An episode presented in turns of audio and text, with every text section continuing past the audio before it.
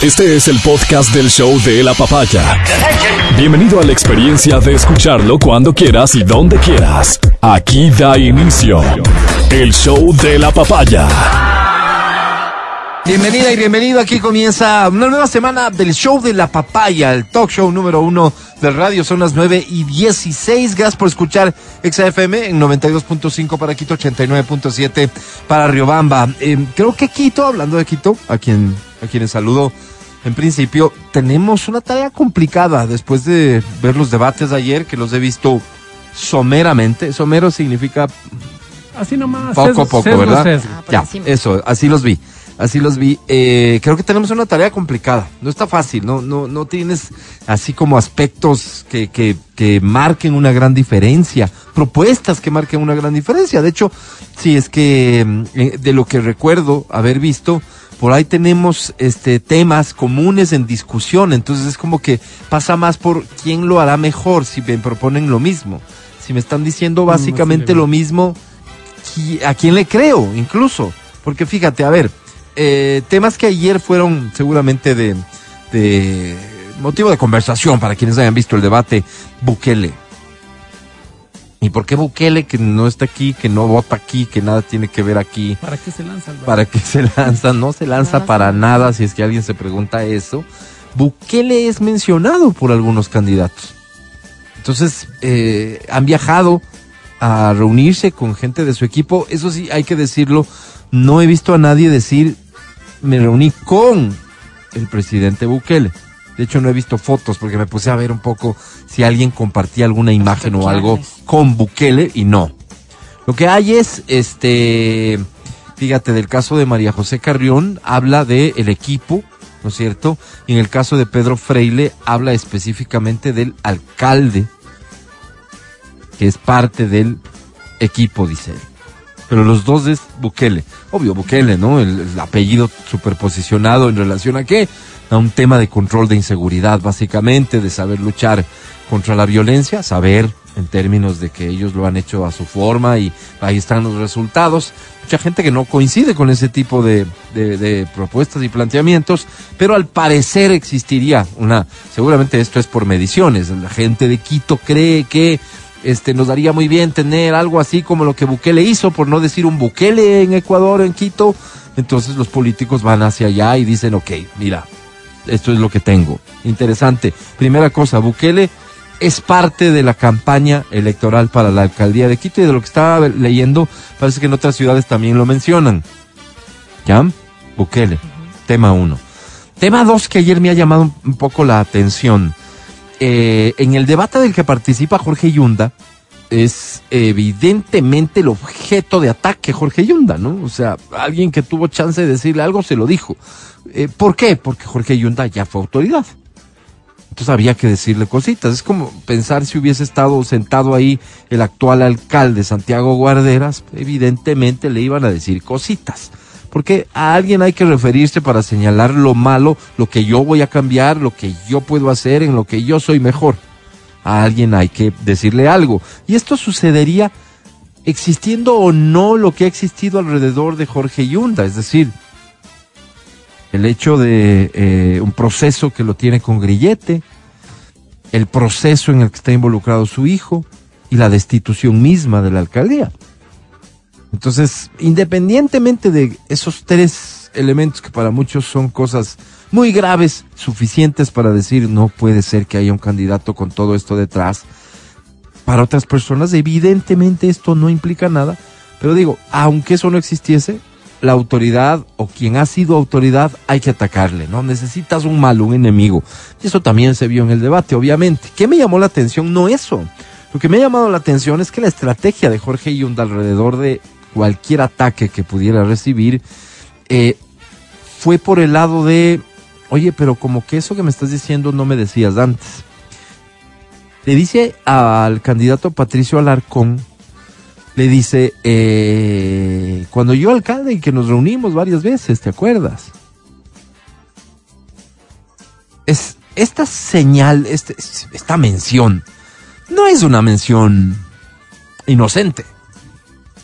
Es decir, cuidado y me ataques y me digas algo, porque Patricio Alarcón no le había dicho nada. No sé si le terminó diciendo algo, tuvo respuestas muy inteligentes Patricio Alarcón y salió muy bien librado de un montón de cosas, pero esta específicamente que Jorge Yunda le dijo, y trabajamos, porque le dijo incluso, ¿y tú desde el sector privado qué harías? Así como que descartando la posibilidad de que él llegase a ser alcalde y que va a seguir haciendo, va a seguir siendo actor privado.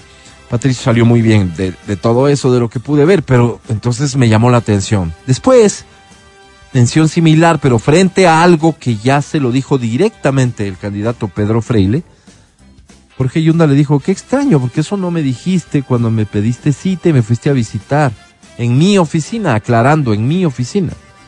Entonces, fíjate, ¿qué quiero decir? Jorge Yunda, su forma de defenderse, o una de sus formas de defenderse de cualquier cosa que le pueda decir eh, algún otro candidato, me imagino que no solo candidato, cualquier actor, va a ser, oye, pero, pero, pero ahora me dices eso, porque antes no me decías de esto. ¿Antes cuándo? Antes cuando fue autoridad, porque fue autoridad, porque fue alcalde haberse reunido con el alcalde en el tiempo que fue alcalde deslegitima una crítica que pudiese tener? Yo creo que no.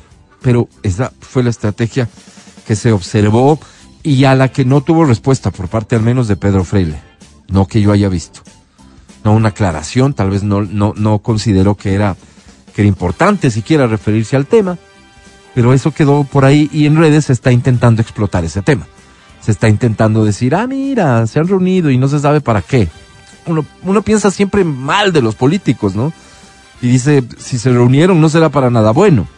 Estas cositas empañan un poco eh, eh, lo, lo, que el, el debate debía dejarnos. Y el debate dejó algo en cuanto a propuestas, en cuanto a aclararnos la mente, aclararnos el panorama sobre quién parecería que lo haría mejor en realidad creo que aportan poco, pero son indispensables. Incluso con estos esquemas que pudieran llegar a ser cuestionables, tal como opiné cuando se dieron los debates eh, con los candidatos a la prefectura de Pichincha, que es el que vi, y a, a las distintas prefecturas, me parece que incluso con sus defectos de formato, son indispensables los debates. Si te vas dando cuenta, uno al menos este, que, que, que puede tener algún tipo de interés o que tengas sinceras dudas de a quién dar el voto, si vas aclarando ciertas cosas. En función de tus intereses, de tu lectura, en función de lo que para ti es importante, puedes conocer mejor.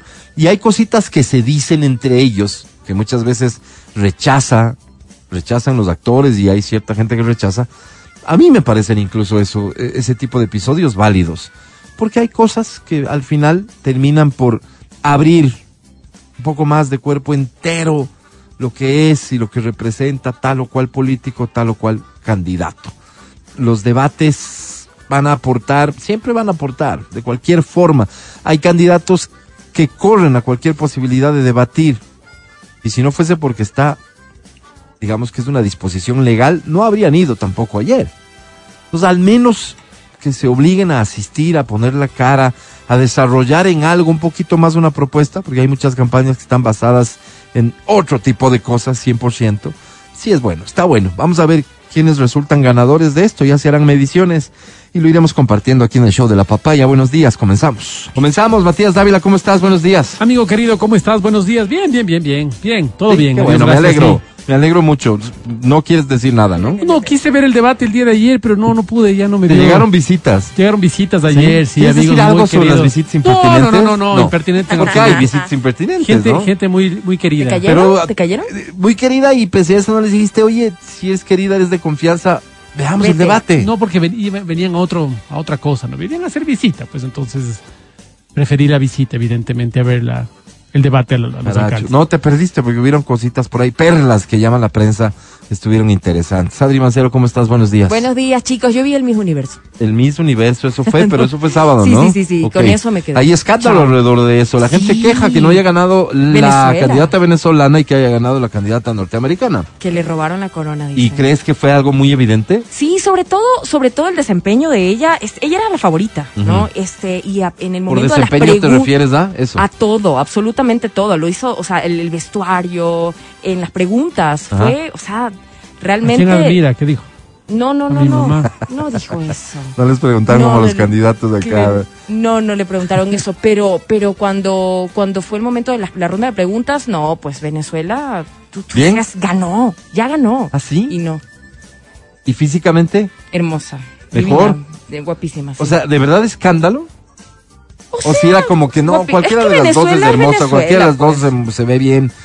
Más, no, no, más, también la más un estadounidense guapa. afinidad. La eh, estadounidense eso. guapa, pero, pero creo que en la ronda de preguntas, en el desempeño, o sea, en vestido de noche. A ver, ponle del 1 al 10 a la estadounidense cuánto. Es que es No, difícil sí, sí, también sí porque es. todos son mises. ¿Cuánto? Sí, es 8.5, sí. ¿Y la venezolana? Para mí, 10.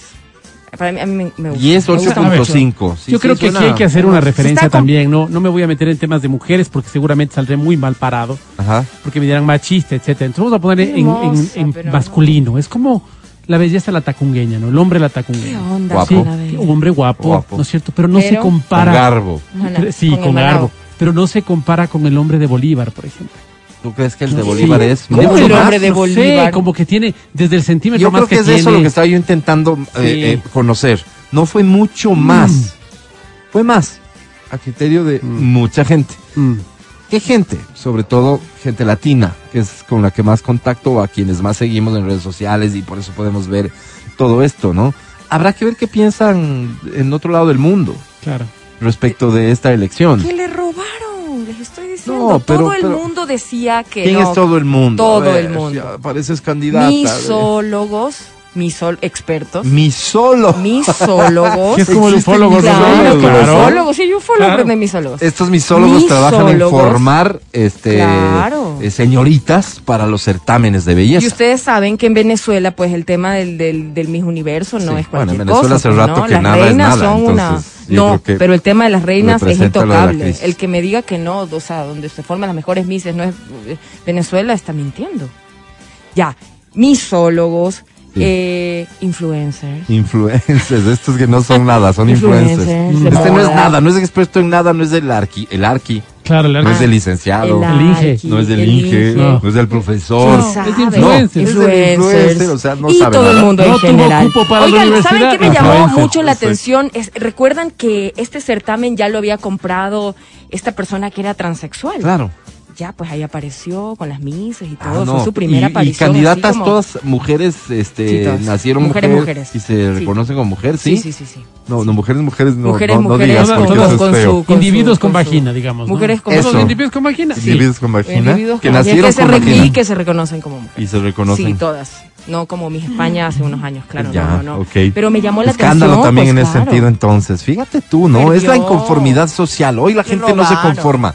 Hoy la gente está para quejarse. Hoy la gente está para decir, estoy de acuerdo con esto y estoy totalmente en contra con aquello. Hoy la gente está para ser parte de la toma de decisiones. Cuando comprendamos, porque yo no lo hago todavía, y el poder estoy seguro que no, y, y- y el sistema que nos rige todavía no, evidentemente, pero cuando comprendamos esto, una forma racional de manejarlo, seguramente habremos superado esta etapa de conflicto que hoy vivimos y que está presente transversalmente en todo, en las redes sociales, en el fútbol cuando vas a jugar en la canchita del barrio o en la Carolina, en el transporte público, cuando manejas tu vehículo, etcétera. Todo el mundo queriendo opinar y está muy bien y queriendo ser parte de la toma de decisiones.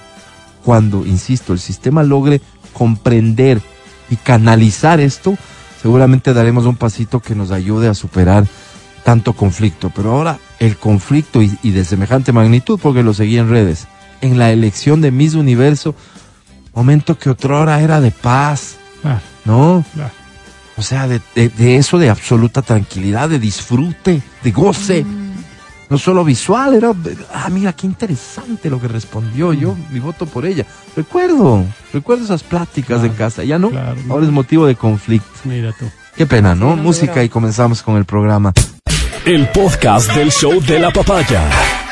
Con Matías, Verónica, Adriana y Álvaro. Me atrevo a pensar, y por eso te pido que prepares un aplauso, por favor, que una de las candidatas que mm, a quien mejor le fue en los debates en términos de haber dejado una buena imagen y que está ganando mucho en ese sentido es la invitada nuestra a esta hora. Un aplauso para recibir a Elsa Guerra, candidata a la prefectura de Pichincha. Bienvenida Elsa, ¿cómo estás? Un abrazo Álvaro, Matías, Adria, Adriana. Qué gustazo estar aquí esta mañana. Muchas gracias por la oportunidad de hablar con ustedes y contarles la alegría que tenemos porque queremos hacer que Pinche- Pichincha sonría de nuevo sin miedo. Oye, eh, nada más que como esto funciona así, ¿no es cierto? Este, la gente podría ser que hay un grupo de personas que dicen, a ver, voy a votar por este para la alcaldía y por su candidata a la prefectura. ¿Viste el debate ayer, el de eh, la alcaldía de Quito? ¿Tuviste tiempo o no? Estuve sentadita viendo Ajá. el debate. Antes acompañamos ya a Pedro Freile, nuestro querido compañero de fórmula por Alianza OIO 1723 en una caravana. Nos movimos por toda la ciudad, Ah, eh, desde los espacios rurales, urbanos, el centro, el sur, el norte. Realmente mucha gente feliz, comprometida en este proyecto que estamos impulsando y luego sí ya me sentí, me senté en la en, mi espacio con el equipo para valorar las propuestas que están impulsando para aquí. Insisto en esto, me parece a mí que no se trata de eh, darle prioridad a la elección de alcaldes, sino que la gente en Quito, que es el gran elector de Pichincha, además, para elegir prefecto prefecta, podría considerar planes conjuntos, la forma en que podrían trabajar como equipo, etcétera. Y por eso insisto en esto. Eh, vi que Pedro tuvo que lidiar con algunas cositas, pero tal vez fundamentalmente con este tema de ser candidato del Partido Socialista, ¿no? ¿Tú cómo ves eso? Que al Mira final que- te pertenece a la misma alianza. Sí, mira, yo creo que hemos dado un gran ejemplo a la política de nuestro país. Hemos visto durante décadas una crisis política profunda que ha significado que nunca llegamos a acuerdos ni consensos. Cuando cada uno tiene su padrino político, cada, cada, cada uno tiene sus propios intereses, que no son siempre los intereses de la gente, lo que sucede es que cuando uno llega a esos espacios de poder, jala para los intereses de ciertos partidos o ciertos sectores y no para lo que necesita la gente. El ejemplo de la Alianza UIO 1723 va en otra línea. Demuestra que se puede hacer una política diferente, ¿no? Y esa política diferente significa sentarse entre diversos para llegar a unas agendas comunes, que es lo que tanto necesitamos. Basta de esa eh, dicotomía, de esa separación entre el correísmo, el no correísmo, entre la idea de pensarnos de un lado al otro, porque eso ayuda a generar una política del odio. Y hay gente que se alimenta, que gana dinero del odio, del conflicto. Por eso es que nuestra propuesta es impulsar una política no del boxeo, sino una política de resultados. Y creo que esta alianza da la posibilidad de construir una agenda común, que es lo que hemos hecho. Oye, y, y para terminar la revisión del debate nada más de ayer, a- ayer al Pedro, Yonda le dijo, cuando usted fue a mi oficina, ¿tú le acompañaste a esa reunión? La verdad es que no conozco la oficina de Yunda. No. Sinceramente no me interesaría conocer la No tienes de interés Yunda, de conocer Pero yo creo que eso es un discurso inadecuado que más bien ahuyenta lo que nos interesa escuchar en un debate, que son las propuestas. Y si le soy muy sincera, me parece que Pedro Freile fue el mejor en el debate porque dijo con claridad que necesitamos en el tema de seguridad, en el tema de planificación, en la resolución de conflictos vinculados al estatuto que tanto nos hace falta, a la resolución del transporte público, del tema de vialidad, de los temas ambientales de los problemas que tenemos en todos los territorios, que tiene que ver justamente con la falta de planificación, con las decisiones inadecuadas, con poca técnica y que provocan también posibles riesgos naturales, etcétera, ¿no? Hay un montón de cosas. Elsa, comencemos por la seguridad, ¿te parece? Porque tu plan evidentemente incluye una propuesta sobre seguridad. ¿Cuán vinculada está a la propuesta de Pedro Freile y cuánto se ha alimentado y de qué manera de lo que es esta alianza de la que ayer nos hablaba Pedro Freile con el, el- el gobierno de, de El Salvador? San Salvador. De, de San Salvador eh. como ciudad y del Salvador como país, sí. Miren, yo primero quiero mandarle un abrazo a Pedro Freile, a todo el equipo de la Alianza UIA 1723 y a todos los quiteños, quiteñas y de la provincia de Pichincha. Creo que, y te agradezco mucho por la generosidad de tus palabras, Álvaro. Eh, hemos trabajado técnicamente para presentar un plan serio para la, provincia. Ese es nuestro compromiso. Yo les había visitado ya unos meses atrás y les decía que soñamos con una, una Pichincha sin miedo y que creo que es hora de hacer una política diferente que realmente sea técnica y con conciencia. En el debate del domingo pasado lo hicimos, les presentamos que tenemos una propuesta sostenida y ahora Pedro hizo su parte con mucha fuerza, nuestro futuro alcalde. Entonces estamos trabajando con, con fuerza, sin miedo, para que no nada se vaya por el viento, sino que tenga propuestas claras, soluciones efectivas para resolver los problemas. Y en el tema de seguridad hemos sido súper claras que tenemos una propuesta técnica. Sobre esto, a diferencia de muchos candidatos y candidatas. La ciudadanía tiene miedo ahora salir, de salir a las calles, que a los guaguas le roben las mochilas, que a las mujeres nos sigan acosando y con más fuerza, porque ahora cada 28 horas una mujer es asesinada en nuestro país. Si a la gente le están robando, si a las mujeres nos están matando, eso nos debe importar a quienes estamos haciendo política. Por eso es que tenemos una propuesta integral en el tema de seguridad.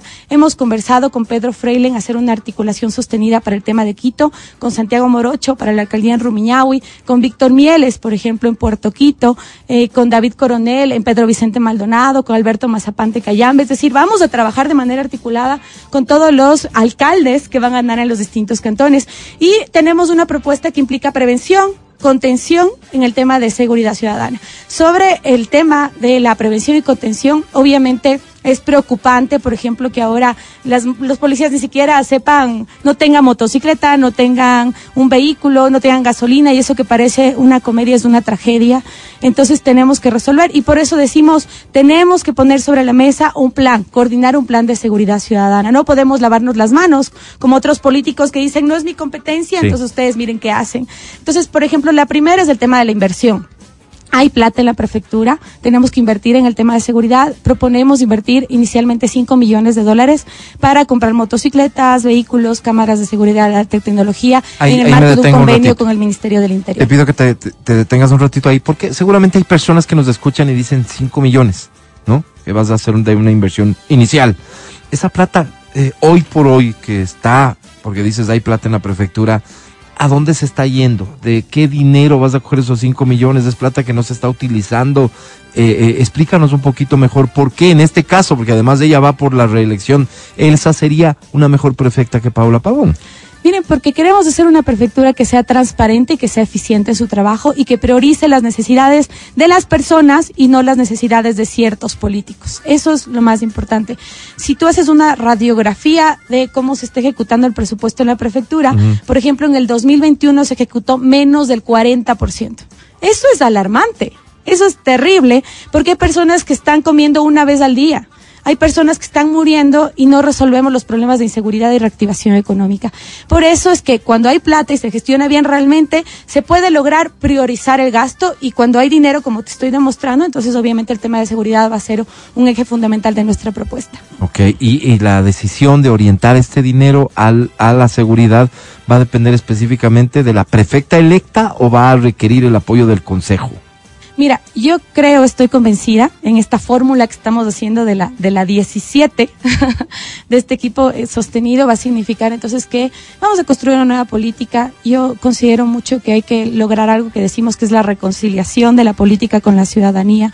Y obviamente eh, mi liderazgo dentro de la prefectura significará organizarnos con todos los alcaldes para que eso sea posible para esa inversión. Queremos priorizar en tres ejes fundamentales, desde el tema de una pichincha segura, una pichincha que educa, emplea y produce y una pichincha con vías de internet de calidad. Ahí va a estar nuestra priorización del presupuesto. Solo para acabarles de contar el Sí. tema de seguridad. Entonces, además de esta inversión, eh, sabemos que necesitamos resolver los temas en el marco de nuestras competencias.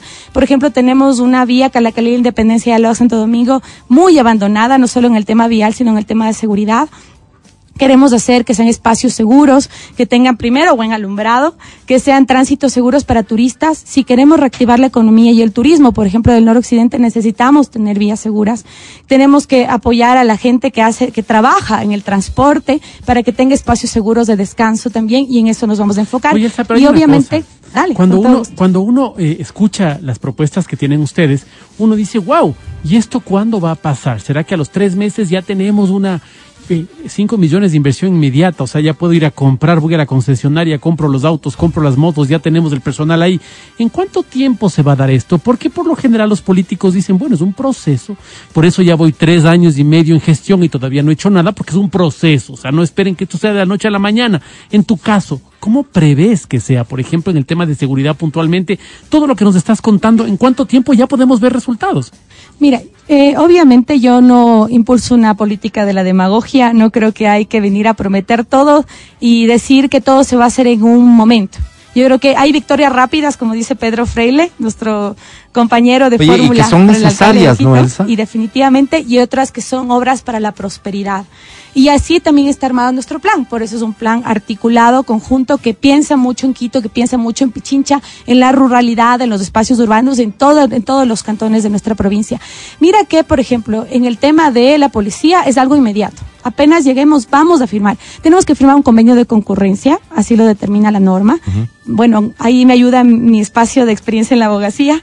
Tenemos que firmar un convenio de concurrencia, eso es posible, y después de este convenio de concurrencia podemos ya proceder a eh, justamente la compra de estos vehículos, que son importantes, porque a veces eh, podemos o no valorizarlo, pero la gente que está sufriendo lo necesita. Tú vas a los espacios rurales, a los espacios urbanos, y realmente no hay luz. Eh, te das cuenta que, por ejemplo, tienen casas comunales abandonadas, te das cuenta que no tienen policías o que los policías no pueden movilizarse de manera efectiva. Entonces es una propuesta integral. Y además de esto, eh, Matías, por eso decimos que queremos hacer un observatorio de seguridad ciudadana. Eh, eh, parte de mi propuesta y mi formación técnica como abogada, docente universitaria, académica y experta en el tema de gestión pública significa saber que necesitamos datos reales algo que está pasando mucho en el tema de seguridad ci- ciudadana es que no hay datos reales. O sea, sabemos que lastimosamente además que Guayas y Esmeraldas tienen mucha inseguridad. También las vacunas del crimen organizado están en Pichincha y hay que resolverlo. Pero faltan datos sobre dónde están los focos, los focos reales de inseguridad y cómo intervenir. Entonces necesitamos un observatorio que nos ayude a trabajar en políticas públicas sobre el tema de la prevención de, seguridad, eh, de inseguridad ciudadana, que además se den procesos participativos y democráticos. Hay experiencias muy interesantes sobre el tema de seguridad en otros países que dan cuenta que mientras más participación tienes con la gente y más escuchas a la gente sobre qué necesita, mejores resultados en el tema de seguridad, porque la delincuencia ¿qué quiere? La delincuencia quiere que te quedes encerrada en tu casa. Cuando tú recuperas los espacios, cuando le pones luz, cuando le haces un parque para los guaguas, cuando haces espacios para las personas adultas mayores que tanto lo necesitan, cuando das espacios para los trabajadores del arte y la cultura, el tema de inseguridad también se trabaja y también se enfrenta con claridad. Muy bien, avancemos un poco por el tema de la productividad. Yo escucho a algunos candidatos proponer cosas que giran alrededor más o menos del mismo concepto y entiendo que como concepto es, es lo fundamental, apoyar a los pequeños productores que son parte de nuestra provincia y probablemente ayudarles para que sus productos sean y lleguen a mejores manos y por lo tanto sean mejor valorados, pero también apoyarlos con un poco con sus carencias. No sé cuáles son las carencias de los pequeños agricultores de la provincia de Pichincha. ¿Cuál es tu propuesta en ese sentido? Muchas gracias. Miren que yo creo que Ecuador y Pichincha estamos rotos, lastimosamente, porque siete de cada diez ecuatorianos no tienen acceso a un trabajo formal. Uno de cada seis jóvenes entre los 14 y 25 años tiene trabajo y no las mejores condiciones.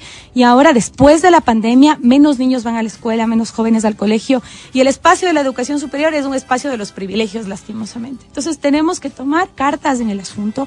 Y obviamente el tema de la reactivación económica es importante. Otra vez tenemos una alarma terrible porque, eh, lastimosamente, quiero decirlo aquí, hay que ser claros, la prefectura saliente, eh, lo que menos ha priorizado es el apoyo a la productividad. Es decir, se ha gastado más en el mural o en la publicidad que todos hemos visto todo el tiempo que en la reactivación económica. Y por eso es que tenemos una propuesta que la denominamos marca Pichincha. Porque creo que hay que pensar en grande. Hay que pensar cómo nos vemos en una pichincha del 2030, una pichincha de la autosostenibilidad económica, que también se articule con las otras provincias, con el país y con otros países, y así lo estamos pensando. Y tenemos proyectos, como, como decía el Mati, yo siempre hablo en diminutivos. Está bien, está pero bien, con afecto. está bien, está bien. Entonces, mira, proyectos que son a corto, mediano y largo plazo. Algo que queremos hacer, por ejemplo, es potenciar lo que decimos como polos de desarrollo, que son zonas francas estas zonas francas, que son un beneficio que establece la ley, nos puede permitir potenciar a las grandes empresas, pero también a las microempresas, a las pequeñas empresas y a las medianas empresas. Queremos impulsar en un marco articulado con los distintos niveles de gobierno, porque la nueva política es de eso, es una política de diálogo. Eh, zonas francas, existe ya una que está aprobada, pero no se ha ejecutado, que está cerca del aeropuerto, pero también queremos hacer una en el noroccidente y otra en el nororiente en el marco de las actividades productivas. La una que potencia el turismo comunitario y ecológica. Y la otra que potencia actividades económicas como la agricultura y la ganadería. Eso conectada con toda una red de mejoramiento y de sostenibilidad de las pequeñas empresas, las medianas empresas, las grandes empresas, las personas que están en el, campo de la economía popular y solidaria, va a mejorar la economía de nuestra ¿Qué provincia. habrá que darles? país. ¿Créditos? hay que hacer varias cosas, sí. ¿no? Hay que tejer. Entonces, este es un proyecto macro que además tiene tejidos pequeños pero eficaces. Nosotros estamos presentando lo que decimos Misión Violeta. Y Misión Violeta lo que busca es reactivar la economía de dos sectores o dos grupos sociales que han vivido muchos efectos de la crisis económica. Las mujeres, que, que deberían ganar dinero por el trabajo que realizan, porque nosotros trabajamos, muchas no estamos en relación formal, pero estamos trabajando y realmente no se nos reconoce y no ganamos dinero cuando eso genera autonomía económica. Y para los jóvenes que han sido excluidos lastimosamente del campo laboral y del campo educativo, ¿y qué vamos a hacer? Es importante, vamos a hacer una inversión de 12 millones anuales hasta llegar a los 50 millones en los cuatro años. Lo que vamos a entregarles es insumos, eh, lo que decimos, capital semilla para empezar sus negocios de emprendimientos, porque hay gente muy valiosa que tiene ideas súper creativas, súper bacanas, como decimos los jóvenes y las jóvenes, pero que no se pueden concretar. Entonces queremos lograrlo, vamos a apoyarles porque es como una plantita. La plantita empieza con una semilla, ¿no es cierto? Entonces esa semilla puede ser para un joven o para una mujer eh, que sepa bordados, los hilos, eh, las herramientas para hacerlo. Y obviamente esto se conecta con un gran proyecto de sostenibilidad de las productividades, porque no solo necesitas la semillita, que ya son los medios con los que empiezas, que a veces no tienes, sino necesitas la tierra, el abono, el agua, etcétera. Y lo que vamos a hacer entonces es apoyarles justamente con lo que han dicho. Hoy, por ejemplo, necesitamos educación financiera. Queremos emprender, pero no sabemos temas de contabilidad, de tributación. Necesitamos construir una marca que sea diferente, diferenciable y memorable. Porque los datos dan cuenta, por ejemplo, el Observatorio de MIPIMES de la Universidad Andina dice que el 90% de los emprendimientos fracasan porque no hay estudios de demanda y oferta. Entonces, es como que todo el mundo ofrece lo mismo y la demanda es menor. Entonces queremos apoyarles con estos estudios, pero además armando la marca. Y obviamente esto no va a consolidarse si además si necesitan créditos adicionales, generar espacios de beneficios para acceder a los créditos, pero y finalmente la comercialización. O sea, si no comercializas, no se cierra la cadena. Evidentemente. Entonces, eh, queremos eh, ampliar las ferias productivas en, el- en los barrios. Eh, los barrios son espacios maravillosos que no hemos potenciado, que estén articuladas con los trabajadores del arte y la cultura de cada barrio, que hay un montón, que, de los gestores culturales que necesitan ser revalorizados en su trabajo y que tienen que articularse con la prefectura, la posibilidad del tema turístico, por eso es que hablamos de una pichincha 24/7 y obviamente esto también tiene que mirarse en el marco de las nuevas tecnologías. Hay unas experiencias súper chéveres en la pandemia, por ejemplo el e-commerce, que lo que logró es justamente mejorar la comercialización por las plataformas, porque no podíamos salir, entonces nos tocó buscar las nuevas tecnologías y la idea es que nos acoplemos de esta idea de las nuevas tecnologías y generemos entonces aplicaciones y plataformas para que la gente productora, emprendedora pueda vender, ya no solo en el barrio, sino en los barrios, en, los cantones y también entre las provincias, inclusive de manera internacional. Hay que pensarlo eh, de manera potente y eso se va a.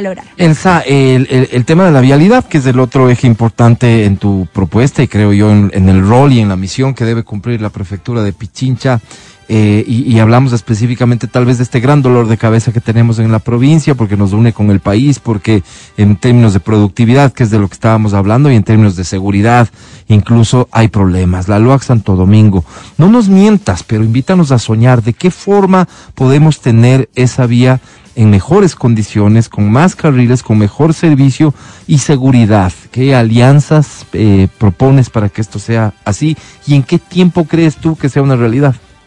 Gracias Álvaro, genial. Nunca voy a mentirles. Mi mamá me enseñó a decir la verdad, porque la verdad, como dicen, nos hace libres, un poco más libres, ¿no? Y creo que eso necesitamos en una política diferente. Sí soñar, pero también mirar cómo eso lo concretas en una realidad. Yo también pienso que sí hay que pensar en una pichincha grande, en una pichincha que tenga más derechos. Y cuando uno visita los territorios urbanos y rurales se da cuenta que las vías son dignidad. O sea, que las vías te ayudan a mejorar el tema de productividad, a reactivar la economía, que permite visibilizar tu patrimonio cultural y tu turismo. Más aún cuando te vas a lugares rurales que te cuentan que tienes que caminar hora y media tu trabajo de ida y luego de regreso, que los niños lo hacen lo mismo a las 5 de la mañana para llegar a la escuela a las 7. Eso no es tratar con dignidad a las personas. Y por eso es que hay que priorizar el tema de vialidades. Es muy importante. Miren, Yo les tengo tres buenas noticias sobre ese tema A ver. que quiero contarles. La primera es que pensar en grande justamente es pensar cómo eh, las vías nos pueden ayudar a la economía, al turismo y obviamente una vida con dignidad. Y la primera es que vamos a iniciar la ampliación a cuatro carriles de la vía Calacalera Independencia, que son, es una propuesta que se ha hecho hace mucho, pero me parece que no ha existido voluntad política para lograrlo. Y eso nos va a dar tres resultados muy importantes. La primera es que vamos a tener un viaje más seguro, porque ustedes van por la vía Calacalera Independencia y se dan cuenta que no hay buen mantenimiento, están cortados los carriles, no hay espacios con buen alumbrado, se vuelve una inseguridad total, pero además con trayectos cortos, es decir, pensar en que ya no nos demoremos las nueve horas del feriado, porque ya saben lo que significa eso, seguramente les ha pasado, Claro. que están ahí sufriendo, ya no saben qué hacer y luego hubo un accidente. Entonces, la idea es pensar en que sean trayectos cortos. Eso nos da dignidad después de haber trabajado como locos y locas eh, quienes habitamos en Pichincha y luego darnos un tiempo de descanso. El segundo punto es que vamos a mejorar el tema del comercio. O sea, cómo el hecho de que sean tramos más cortos y más seguros permite mejorar el tema de la economía. Es muy interesante de la sierra a la costa y la costa a la sierra. Y obviamente el turismo en el noroccidente, porque a pesar de que tenemos una riqueza turística impresionante, ecológica, unos proyectos maravillosos de la agroecología, unos proyectos maravillosos del turismo comunitario, no se han potenciado y eso es una negligencia de las autoridades de turno. Queremos potenciar el turismo y el tercer resultado justamente es que vamos a generar empleo. Ese empleo va a permitir un beneficio de alrededor de 10.000 familias, en por lo menos de 10.000 familias de nuestra Pichincha. Ese es un primer elemento. Obviamente, este es un proyecto que va a tener su tiempo. No llegamos y ya van a estar los cuatro carriles, pero vamos a iniciar este proyecto porque ya hay estudios técnicos. Ya hay estudios ¿Eso técnicos. se va a hacer no con dinero del, del, del- del Consejo Provincial o se va a hacer en alianzas con empresas privadas? Definitivamente hay que ser una alianza pública-privada para lograrlo, pero obviamente hay la voluntad para que eso se ejecute. Colocar peajes para que eso tenga... Vamos, vamos a valorarlo. Yo, yo, yo, yo quiero eh, ser súper sincera en esto. Creo que en Pichincha somos gente solidaria y gente consciente. Eso de la conciencia es bien importante. Por ejemplo, una propuesta que tenemos es eliminar la tasa vial. ¿Y por qué queremos eliminar la tasa vial? Que es la- era la tercera buena noticia. Porque obviamente eh, cuando tú miras que hay plata en la prefectura, que no se ejecuta de manera transparente, donde no hay claridad en la rendición de cuentas, donde la gente está sufriendo, la gente dice, ¿por qué doy plata de mi Se bolsillo? prioriza Ese mal. es el problema. Ujú. Entonces te sacan platita del bolsillo que no sabes dónde están. Y decimos, y en los murales, en la publicidad, porque en el tema de las vías no se mira. Entonces, pero cuando la gente sabe que es un- hay un beneficio, un mantenimiento, entonces el tema de la solidaridad del trabajo se puede realizar. La segunda buena noticia que tenemos es que obviamente vamos a trabajar en la vía a Loax Santo Domingo. Sabemos que hay problemas de mantenimiento, sabemos que hay problemas jurídicos, sabemos que tiene que ver también eh, justamente con el tema de que se convierte casi en una vía de la muerte. Y perdón la palabra, pero es así. Tú vas por ahí y hay vías y carriles inacabados. Entonces no podemos hacer esto. Estamos poniendo en riesgo la vida de todo el país y también obviamente de las personas que habitamos Pichincha. Y dentro de la buena noticia de la tasa vial tenemos el hecho de levantar una auditoría. O sea, queremos levantar una auditoría para saber qué ha pasado con la plata de la tasa vial. Queremos levantar una auditoría para ver qué ha pasado con la plata y la ejecución de la prefectura. Creo que es parte de lo que decimos nosotras La quienes plata tiene defendemos que los estar ahí, pues, ¿no? Porque, porque es- Exactamente. eh, solo se ha recaudado, pero la ejecución entiendo que comenzaba a partir de este año, Claro, apenas. claro. Ahí Ahora- tiene que estar la plata, ¿no? Ahora sí, pero por ejemplo, ¿qué ha pasado con todo el demás dinero que está ahí eh, presente? Hay algunas denuncias que eh, obviamente las diremos en su momento, pero que nos preocupan el tema de vialidad y que hay que ponerlas, hay que ponerlas sobre la mesa. Oye. Porque mi obligación justamente es esa, ¿no? Que, que tengamos derecho a la verdad, que, que, no, que no solo significa saber en qué se ha ejecutado, sino por qué se ha ejecutado y cómo se ha ejecutado de esa manera. Oye, en el tema de una alianza público-privada para hacer una vía, uno dice, oye, qué lógico, ¿no es cierto? Pones peajes, eh, la vía está siempre en buen estado porque es de empresa privada la que se encarga de estar eh, cuidando de la vía. Y todo bien. ¿En cuánto tiempo se dan estas, estas, estas alianzas? Son alianzas que se pueden, y vuelvo al tiempo, ¿será que en el primer año ya podemos tener alguna de esas alianzas? ¿O son esas cosas que con todo el consejo en contra tenemos que esperar a que el fulano de tal vaya a las reuniones, que si no va no tenemos mayoría, etcétera, etcétera? Y por más buena voluntad que tú tengas, resulta que después a los dos años recién está la primera, a los tres años la primera, porque uno no entiende, dice, a ver, no entiendo cómo esta vía, una vía súper cacareada, porque nos han dicho de administración a administración, ya mismo, ya mismo, ya mismo. Oye, no se da. ¿Por qué no se da? ¿Será porque hay un político pernicioso y malsano que quiere acabar con todos nosotros? ¿O realmente que no, operativamente aparte. no se puede? Mira, a mí me preocupa mucho que a veces eh, los gobiernos de la vieja política, yo lo digo así porque obviamente creo que hay que dar ese salto cualitativo, cuando llegan al poder lo que intentan es capitalizar su perfil y capitalizar para un partido o una organización política. Cuando tú te enfocas en eso, obviamente toda tu planificación se va a dañar, o sea, no va a cumplir, no va a ser eficiente, no va a ser efectiva, porque te vas a enfocar en justamente fortalecer a tu organización y no fortalecer a la ciudadanía y sus necesidades. Yo creo que ese es el primer elemento, la negligencia y la falta de compromiso. Yo siempre he dicho que un buen candidato o alguien que asuma a la prefectura tiene que tener formación, tiene que tener conocimiento y sobre todo tiene que tener compromiso con la gente. Y, y yo les cuento, yo les he contado parte de mi experiencia de vida, es que yo soy como la mayoría de personas, si yo no trabajo no como. Si no trabajo, no como, es la verdad. Ahora mismo estoy haciendo mis chauchitas, como dicen, estoy dando clases en algunos lugares, me organizo para estar en la campaña, me organizo para estar con Porque mi la guagua. campaña no paga, pues. Exactamente, no. Y además porque no hemos cedido a ningún interés. Os- Nos han buscado, han intentado invertir en nosotros, pero sabemos que eso es a veces amarrarnos las manos.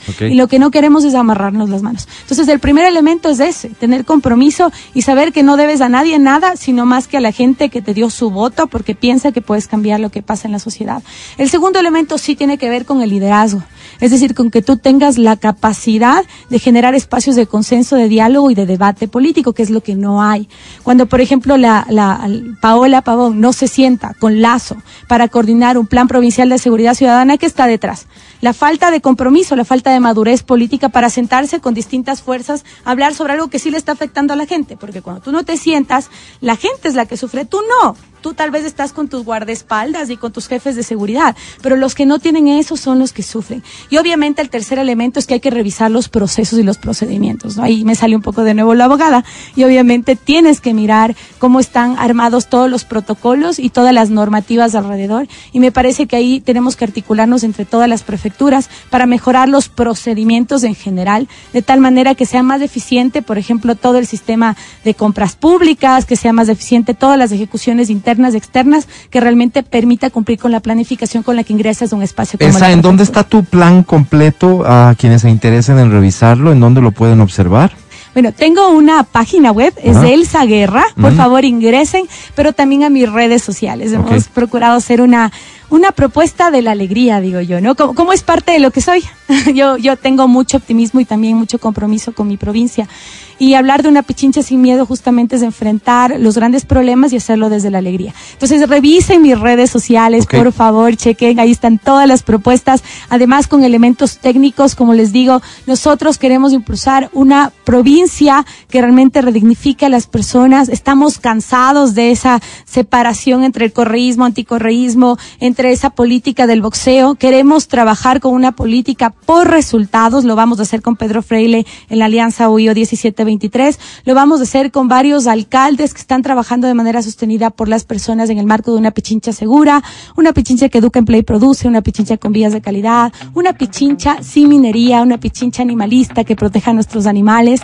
Lo estamos haciendo de corazón, somos como ustedes. Y yo he vivido en espacios rurales y urbanos, sé lo que significa no tener transporte público, sé lo que significa a veces no tener agua, luz. Y obviamente desde ahí está mi compromiso para que personas como nosotros lleguemos a esos espacios que nos han sido negados. Bien, eh, revisa la propuesta completa de Elsa Guerra, candidata a la prefectura de Pichincha. Cerremos esto un poco con temas básicos de política. Elsa, eh, em, para ganar una elección en nuestro país aparentemente hay que saber mentir, hay que saber ilusionar a la gente, hay que ser demagogo, hay que decir lo que la gente quiere, quiere oír, ¿cierto? Parecería que es un camino complicado entonces, Elsa. ¿Cómo se gana siendo de otra forma? Pues? Es difícil. A veces pensamos que estamos en un enfrentamiento de David contra Goliat. Pero a la final de la historia, ¿qué pasó? ¿Quién ganó? ¿David o Goliat? David. David. ¿Y quién es Goliat en este caso? Y eso es posible. Yo, yo creo que Goliat es la vieja política. Son personas que eh, finalmente ya han estado en puestos como la concejalía, como la alcaldía, como la prefectura, que han sido asambleístas, que han sido mi- ministros y que no son parte de la solución, sino que ya han sido parte de ese problema. Pero mira lo que dice Maquiavelo. Maquiavelo dice que cuando uno quiere cambiar, se enfrenta contra dos grandes cosas, dos grandes oponentes, oponentes los dos. El uno, las personas que les está yendo bien el modelo tal cual está, ¿no es cierto? La vieja política. Y el otro, oponente, la tibia adhesión de quienes les podría ir mejor. Mira, yo creo que, eh, y un poco citando a Maquiavelo también desde otras perspectivas, lo- los fines no justifican los medios. Y yo creo que eh, muchas veces cuando miramos esta campaña nos damos cuenta que los medios son inadecuados, porque nos enfrentamos al uso inadecuado de recursos, que me preocupa un montón. Nos, nos, nos, nos estamos apoyando en la idea de pensar que quienes están postulando para la prefectura, la mayoría ya tienen experiencia, pero ¿experiencia en qué?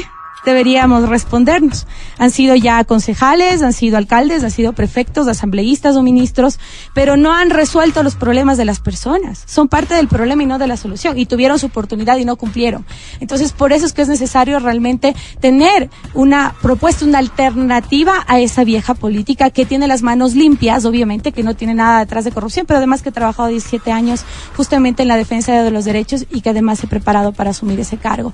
Eso es lo que queremos. No queremos una política que justifique esos medios, porque esos medios significan una campaña desigual, un uso inadecuado de recursos, pero que además demuestra que no ha cumplido con su trabajo. Elsa, y eso es lo que muchos nos cuestionamos, ¿no? Porque vemos a gente haciendo lo que sea y capaz de hacer cualquier cosa por llegar al poder, en teoría, a servir. Entonces, creo que nos, nos, nos asiste la duda de decir, ¿de verdad es tan buena persona que corre tantos riesgos y es capaz de hacer tanto por llegar a servirnos? Ese wow no llega porque no nos lo creemos, pero Elsa, no voy a hacerte la pregunta final, esta pregunta antipática, por cierto, y, tramposa de si no fuese por Elsa, ¿por quién votarías? Pero te quiero hacer eh, y pedir una reflexión en sentido opuesto. ¿Cuál crees tú que es el mayor riesgo que tiene Pichincha hoy por hoy? El mayor riesgo en términos de candidatos. ¿Quién ganando será el peor plan para Pichincha? ¿Qué reflexión nos haces para despedirte, Elsa?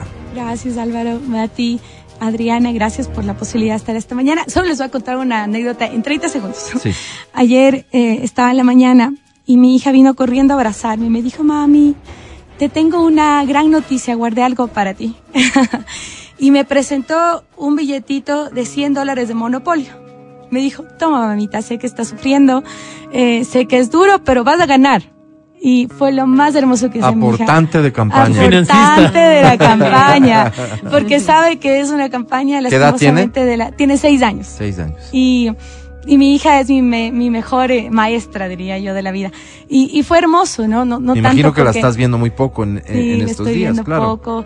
Llego muy de noche, le doy su beso, su abrazo. Luego me levanto a las 4 de la mañana a vestirle para la escuela, le peino y luego vengo corriendo a las entrevistas. ¿Por qué tan temprano? ¿Para dejarle vestida nomás? Para dejarla arregladita Dios, todo y luego huele. Pero no importa, Imagínate. porque así es la lucha de muchas No, mujeres. pobrecita ella, que le hagas madrugar de esa forma, Elsa. hermosa.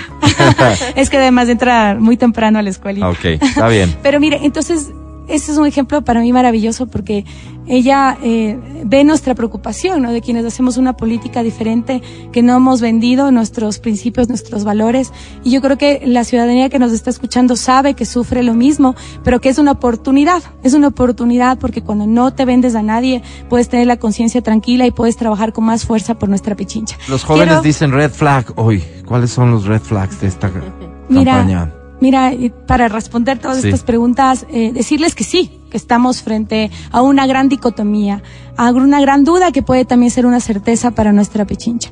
Si nos quedamos con una prefectura y con quienes en sus resultados han dejado una Pichincha más insegura, una pichincha con más impuestos y una pichincha sin reactivación económica, o apostamos por una alternativa de una mujer joven, pero que se ha preparado durante muchos años, que ahora lo dice con humildad, pero se ha preparado, es abogada, tiene un PhD, tiene experiencia en la gestión pública, pero sobre todo tiene ese compromiso porque ha vivido como ustedes nuevamente, si yo no trabajo, no como, y yo sé que muchas personas están también en esa misma dicotomía de la vida, y obviamente es hora que nosotros lleguemos a esos espacios para que no nos servamos a padrinos políticos de la vieja política, sino realmente a la ciudadanía. Y eso que les digo, lo digo desde el fondo de mi corazón, porque yo amo Pichincha, amo mi país y realmente quiero trabajar en colectivo por esos sueños que significa más seguridad, menos muerte, menos dolor, más trabajo, más empleo, más dignidad para todos y todas. Muy bien, Elsa. Gracias por la visita. Éxitos en la campaña. Gracias, un abrazo. Recuerden, Alianza 1723. Vamos por una pichincha sin miedo con Pedro Freire a la alcaldía de Quito, con Elsa Guerra a la prefectura. Un abrazo para ustedes y gracias por esta oportunidad. Para ti, muchas gracias, suerte. Encantados. Regresamos. No te vayas. el podcast del show de la papaya. Con Matías, Verónica, Adriana y Álvaro. Oye, este, la política es sucia, ¿no? No, Álvaro, dime a mí. Dime a mí. Sucios son los políticos, mijo. ¿Y por qué es política sucia? Porque los políticos son sucios. Sí, ¿Y hay víctimas de la política sucia? claro, claro. Hay buenos y hay malos. Claro, claro. Yo cada vez me creo menos de eso. Creo que todos son parte más menos del mismo del mismo círculo. O sea, círculo, circo. Por ejemplo, crear, creer, creer, creer que pobrecito Andrés Araucito, pobrecito lo que le hicieron. En realidad, eh, no, no, no, o sea, es que me parece a mí que son capaces ellos, ¿no? A quienes representa Arauz de hacer cualquier cosa y cuando se los hacen a ellos, casi, casi que es un bien hecho. No sé si ustedes han visto un video que circula ahora mucho en donde dicen que está borracho eh, promoviendo el no en la consulta popular, ¿ok? Hay un video que yo no descarto que se haya tomado unas copas, en ciertas partes del video sí, sí está hablando así como... Pero hay gente que habla así como borracha. también, Todo el tiempo. Como medio. Y espérame que quiero llegar a eso, Adri, pero No me, me limito a la forma únicamente, la forma, la forma. Hay un video manipulado que está circulando. El que está circulando es un video manipulado. Y creo que estamos un poco en la obligación, independientemente de que se trata de este sujeto que representa a personas que yo desprecio, que tampoco. Es decir, es más, no creo que es necesario manipular. Y si a alguien se le ocurrió manipular para acentuar algo que parecería que está ahí, eh, no sé qué tipo de resultado pueda ofrecer, pero este señor no necesita que lo hagan lucir como borracho. Este señor hay que enfrentar sus ideas, pero este es el video original que eh, del que surge el editado para que parezca que está todavía más borracho, si es que aquí parece que está borracho. ¿Ok? Eh, eh, Feli, por favor. Hola Ecuador, hola Guayaquil, aquí estamos En la 38 y Chambers. en la 38 y Chambers. Estamos con los compañeros del Ahí distrito. están los compañeros. Sí, sí. Estamos acá reuniéndonos para eh, explicar por qué a Lazo le decimos no.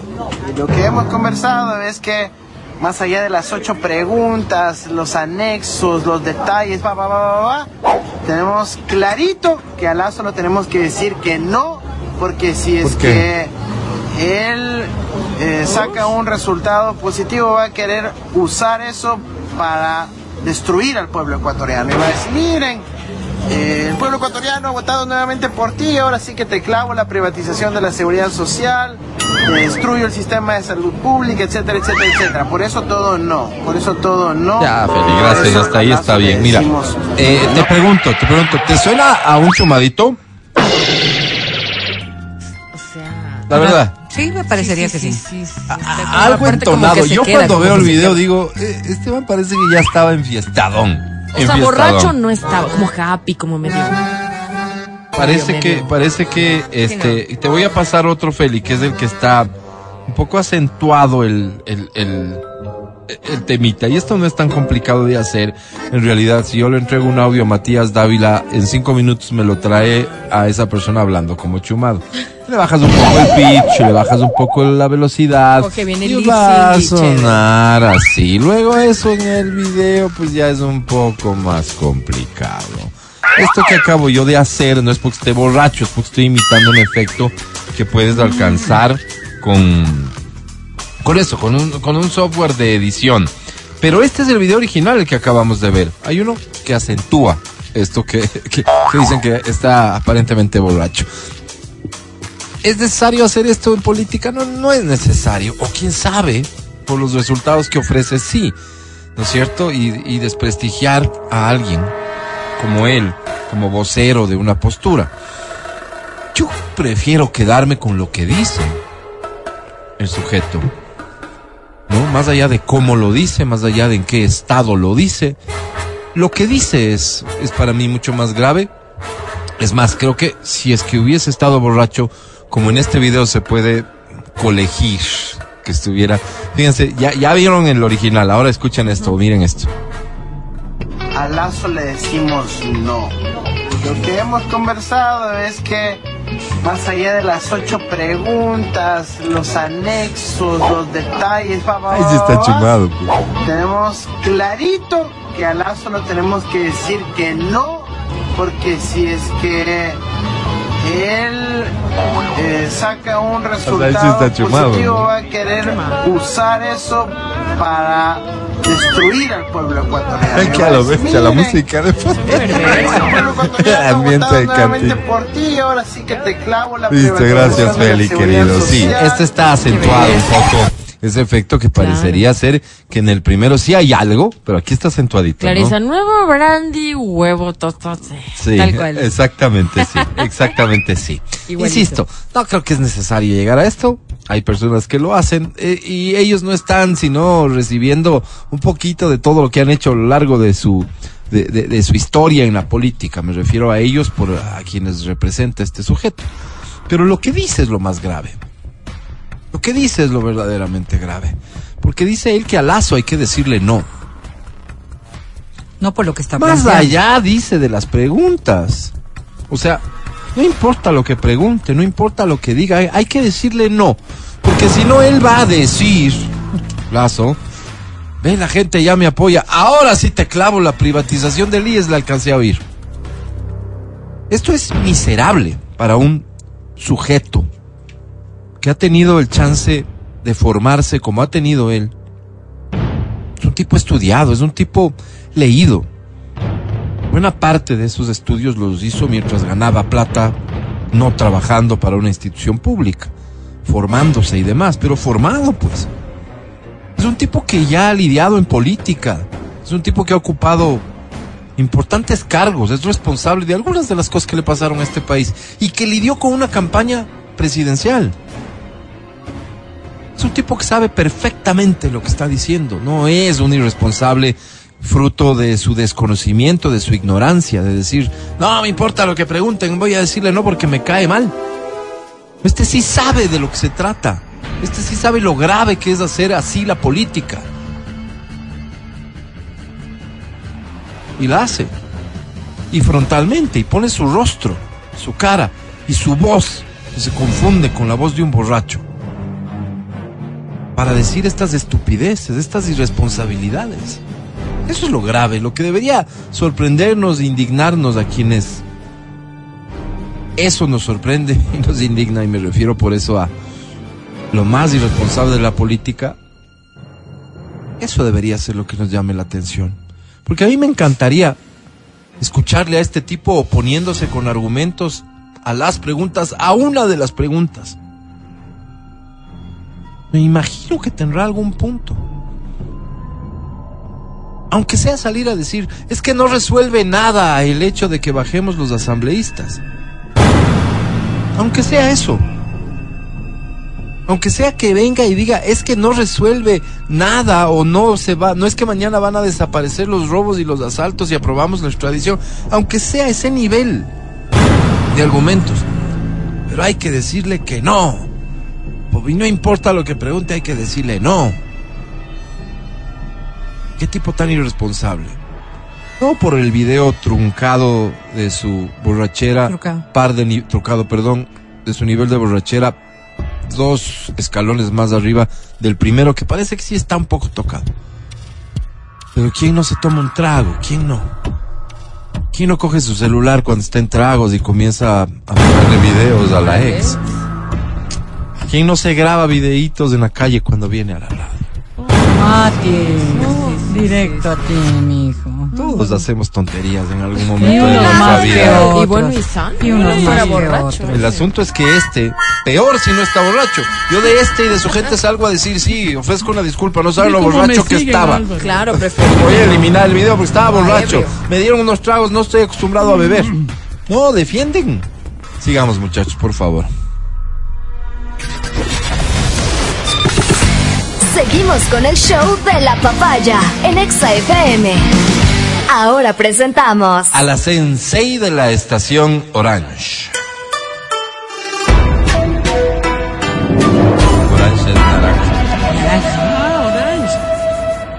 Es Verónica Rosero.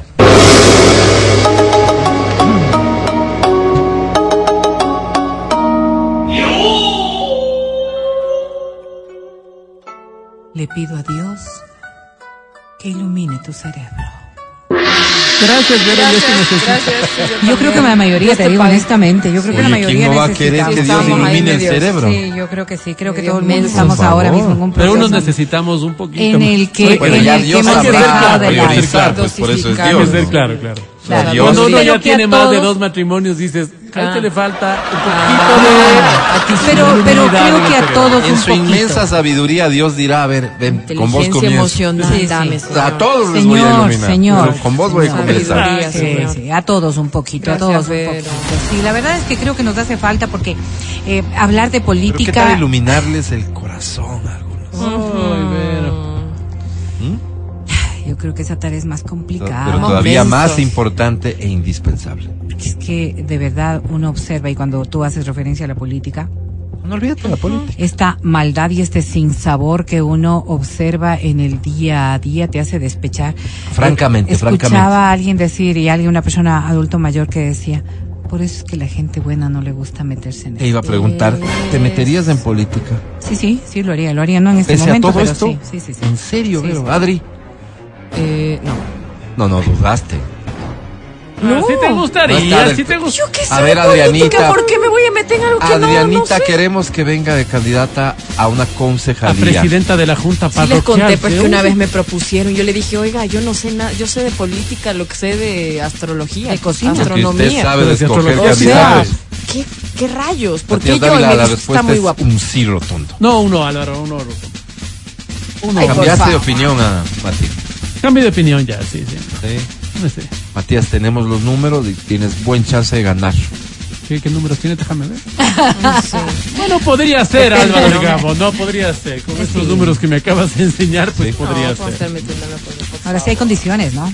Sí hay condiciones, evidentemente. O sea, calificarnos a, a nosotros mismos resulta como complicado, pero a mí me encanta la política en función de lo que se podría hacer. Capacitarme para poder hacerlo de la mejor manera posible me parece que es No, no me fundamental. gusta criticar. Pero adicional, No creo que va por ahí. Creo que va por ahí. Es que la verdad Sin es que estoy nada, ¿no? harta de escuchar a tantos señor y señora, por no decir otro término, que se llenan la boca para criticar todo lo que oyen, Pero, pero tienen dicen y hacen. Sí, sí, mi criterio, Alvarito. Sin jamás querer para nada ni siquiera enterarse de cómo se deben hacer bien las cosas. Pero el Entonces, pueblo les pide, pues, decir, tú eres una de esas. Que, pensaría que uno debe ¿A irse qué te capacitando. candidatizarías, Vero? No lo sé todavía. Me gustaría la Asamblea Nacional, creería. No, Eso, por el pez gordo, claro, ¿qué Ah, pasa? bueno. O sea, si tuviese puesto, pues, ¿qué piensas que va a empezar por ahí nomás? No, no, estamos Va hablando de todo. potencialidades, no estoy hablando Sí yo no. de, de, de acciones concretas ni que Mente voy a hacer. Me acaban de preguntar si me gustaría, me gustaría y me gustaría desde la legislatura. Pero claro, no son cosas que uno las está viendo en el día de mañana, sino que simplemente era la respuesta La frente a una pregunta. No, no creo que todavía. Pero bueno. Vamos a ver, el día de hoy, sin embargo, vamos a hablar de otro tema que tiene qué relación partido, quizás con esto. ¿Con la política? Sí, con lo que estamos hablando ahora mismo, con esta falta de inteligencia, con esta falta de de, de formarnos, de formarnos inteligentemente como para poder enfrentar las cosas del día a día. A ver, Porque concretamente de qué naturalmente vamos a hablar de por qué hay personas que se aburren con una relación sana. Oh, Mal llevadas. ¿Te imaginas tú? Es decir, casi Todo todos está bien. Casi todos pensamos en que La más cosa bien va muy a lo bien, que deberíamos hay huir Hay de cariño, malo hay- debe tener. Me a ver, vamos a ir eh, cla- has clarificando escuchado los personas que dicen conceptos. está demasiado bien, Sí. aburrí. Para ser real. Es que, ¿qué, ¿y qué, le, qué pero le pones? ¿Estará casado? Ay, es que es demasiado sé, algo bueno, tiene. es que es Todo me dice que bueno. Ya mismo, Sí, sí, sí, sí, saca. Sí, hay Entonces, unas claro. mujeres malísimas, Entonces, malas claro. de corazón, quiero decir, decía. que se cansan porque su hombre, su caballero, su novio, su No, esposo no, no. les dicen todo bueno. Y uno les Y trata las mal y ahí mujeres y, los hombres se casan, se cansan exactamente de lo mismo. ¿Quién Se cansan no? exactamente de lo mismo. de lo que no sabes. A ver, entonces, si, si uno se pone a hablar de inteligencia, ¿no es cierto? Y no solamente de la inteligencia emocional, sino de la inteligencia per se, te pones a pensar en qué daño hay dentro de uno para buscar dañarte. Porque estar en una relación sana lo que significa es estar bien, es decir, estar sano.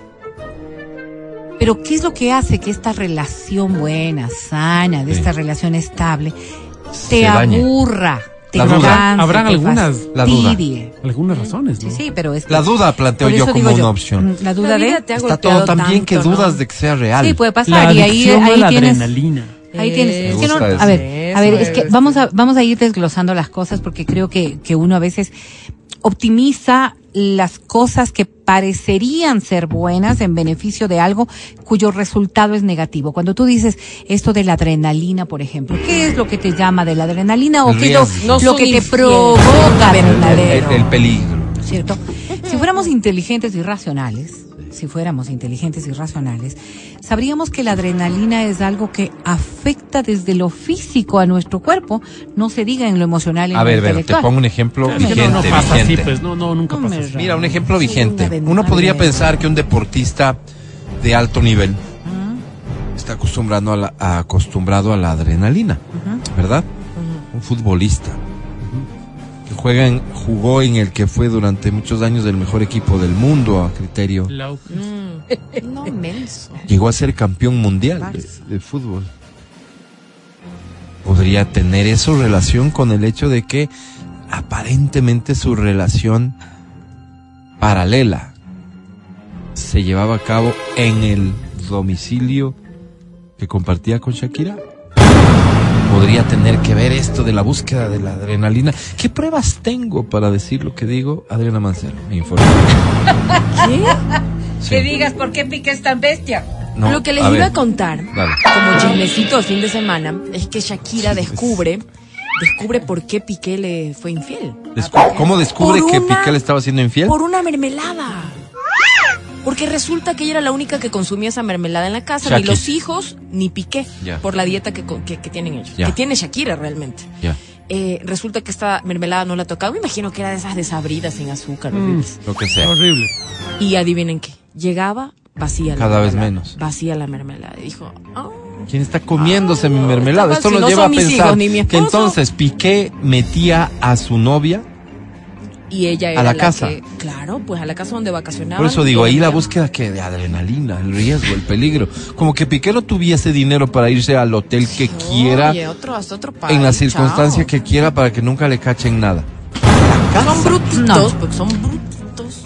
Porque, porque nos El obnubilamos. peligro. Porque, porque cuando estamos eh, yendo eh, en la búsqueda precisamente de este tipo de cosas, no meditamos las consecuencias. Esto es propio de los adolescentes. Es allí, en esta etapa en la que el cerebro, como no tiene la madurez necesaria, deja de mirar ¿Crees que no hay realmente las cosas y, y obvio te metes en, en- en enredos muy grandes, ¿no es cierto? O sea, a mí no me va a pasar. Esta, esta frase, esta frase describe mucho lo que significa el desarrollo del cerebro de los adolescentes.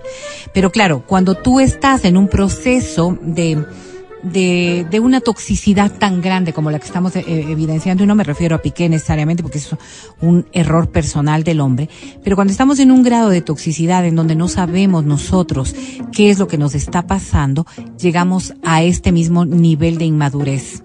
Entonces, claro, viene de la mano el, el decir, a mí no me va a pasar eh, o esto es lo que yo quiero, o esto no me está haciendo feliz. Yo solamente les pongo a pensar en las personas que han atravesado problemas de relaciones tóxicas. Si la relación tóxica sería tan saludable y tan positiva, ni siquiera saludable voy a decir, te, de- te llenaría de tanta felicidad, jamás terminarías una relación tóxica. Y sin embargo, todos buscan salir de ella. Es decir, la adrenalina que te podría motivar, lo que decía Mati en principio, para entrar en una relación tóxica. Dígase esto, por favor, eh, entiéndanlo bien lo que estoy diciendo, ¿no es cierto? Para las personas que conciben la infidelidad como algo que no es normal, entonces Que entrar en una relación de infidelidad puede llenarte de adrenalina, puede llenarte de emoción y sin embargo tiene un rasgo de toxicidad que a ti mismo te empieza a afectar, te empieza a hacer daño. ¿Por qué? Le pongo nuevamente el ejemplo al Mati. ¿No? Eh, él tiene una concepción distinta de lo que son las relaciones y él habla de, que la monogamia no es natural. Entonces, para él, el proceso de, de tener varias relaciones no es algo que le llene de adrenalina negativa o peor aún, que pueda decir, ah, no, esto no es lo que yo quiero, sino que esta es la manera en la que yo considero que se debe vivir porque esto es lo que me está haciendo feliz. Una persona que en cambio está con una relación tóxica no tiene pues este concepto de esto estoy siendo feliz, sino que más bien es una carga de culpabilidad tan fuerte que todo el tiempo estás cuestionando la existencia de esta relación. Y dígase esto no solamente como un proceso de infidelidad, sino estar con una persona que sabes que te hace daño. Por ejemplo, tú eres una persona soltera, el hombre es una persona soltera, y me refiero yo a una mujer, ¿no es cierto? Que está con un hombre que es tóxico, que es violento, o que es em, celoso, o que es mandón, o que es tan dominante. Y todas estas cosas que en su momento te hacen daño, que en su momento tú estás consciente que no lo quieres, sabes que está mal. me atraen. exactamente, Sí. que no lo quieres, Sí. sin embargo, Ajá. lo buscaste. Ya, ok, Oye, lo oye, este, buscaste, este lo encontraste. de algunas mujeres dicen, no, es que eh, prefieren al, al malo. O me dicho, llegan, siempre decimos como que me llegan este tipo de hombres. No sé qué será, pero claro, tú, lo- tú los atraes. No, los buscas. ¿o qué? Tú claro, los claro, buscas. claro, los buscas. Entonces, cuando estamos estableciendo el concepto, si esto fuese tan bueno para ti, no habría ningún rechazo. O sea, si yo soy, por ejemplo, y voy a poner un extremo, ¿no es cierto? Si yo soy masoquista Ay, y me encuentro con un sado, Sí. es la relación Se perfecta, armó, pues, ¿no te parece? Es la relación perfecta. Encontré a alguien que me va a satisfacer de la manera en la que yo quiero. Y no estoy refiriéndome exclusivamente al tema sexual, sino, por ejemplo, a un hombre que sea dominante, a un hombre que sea mandón, a un hombre que siempre tenga el control. Pero esto está mal, socialmente está mal. A ver, es que vamos a ver otra Para la mayoría de personas está mal. Pero, pero ¿cuántas de las cosas que están socialmente inaceptadas las vives en tu hogar y te hacen feliz? Te voy a poner otro ejemplo. A ver. Una mujer que está siendo, eh, voy a decir este término que es muy brusco, pero que se lo dilo, utiliza. Uy, se nos viene. que está siendo mantenida. ¿Ok? En el concepto social, A mí me la, el de hoy, el de hoy, ser ¿no es cierto? En No, este mantener. concepto social, el día de hoy, cuando tú dices, ay, es que ella es una mantenida, no trabaja, no hace nada, se pasa de esto, se pasa del otro. Dice yo quiero. Yo quiero. Y a mí me O sea, gusta, verdad, a mí me gusta ser dos. el mantenedor. Claro. Yo tengo Entonces, esas dos personalidades, la que quiere ser mantenida y la trabajadora, así que gane la mejor. A ver, ahorita. perdón, yo voy a decir algo. Si es que Adri fuera una persona con la que, la que se siente feliz al ser mantenida, ¿no es cierto?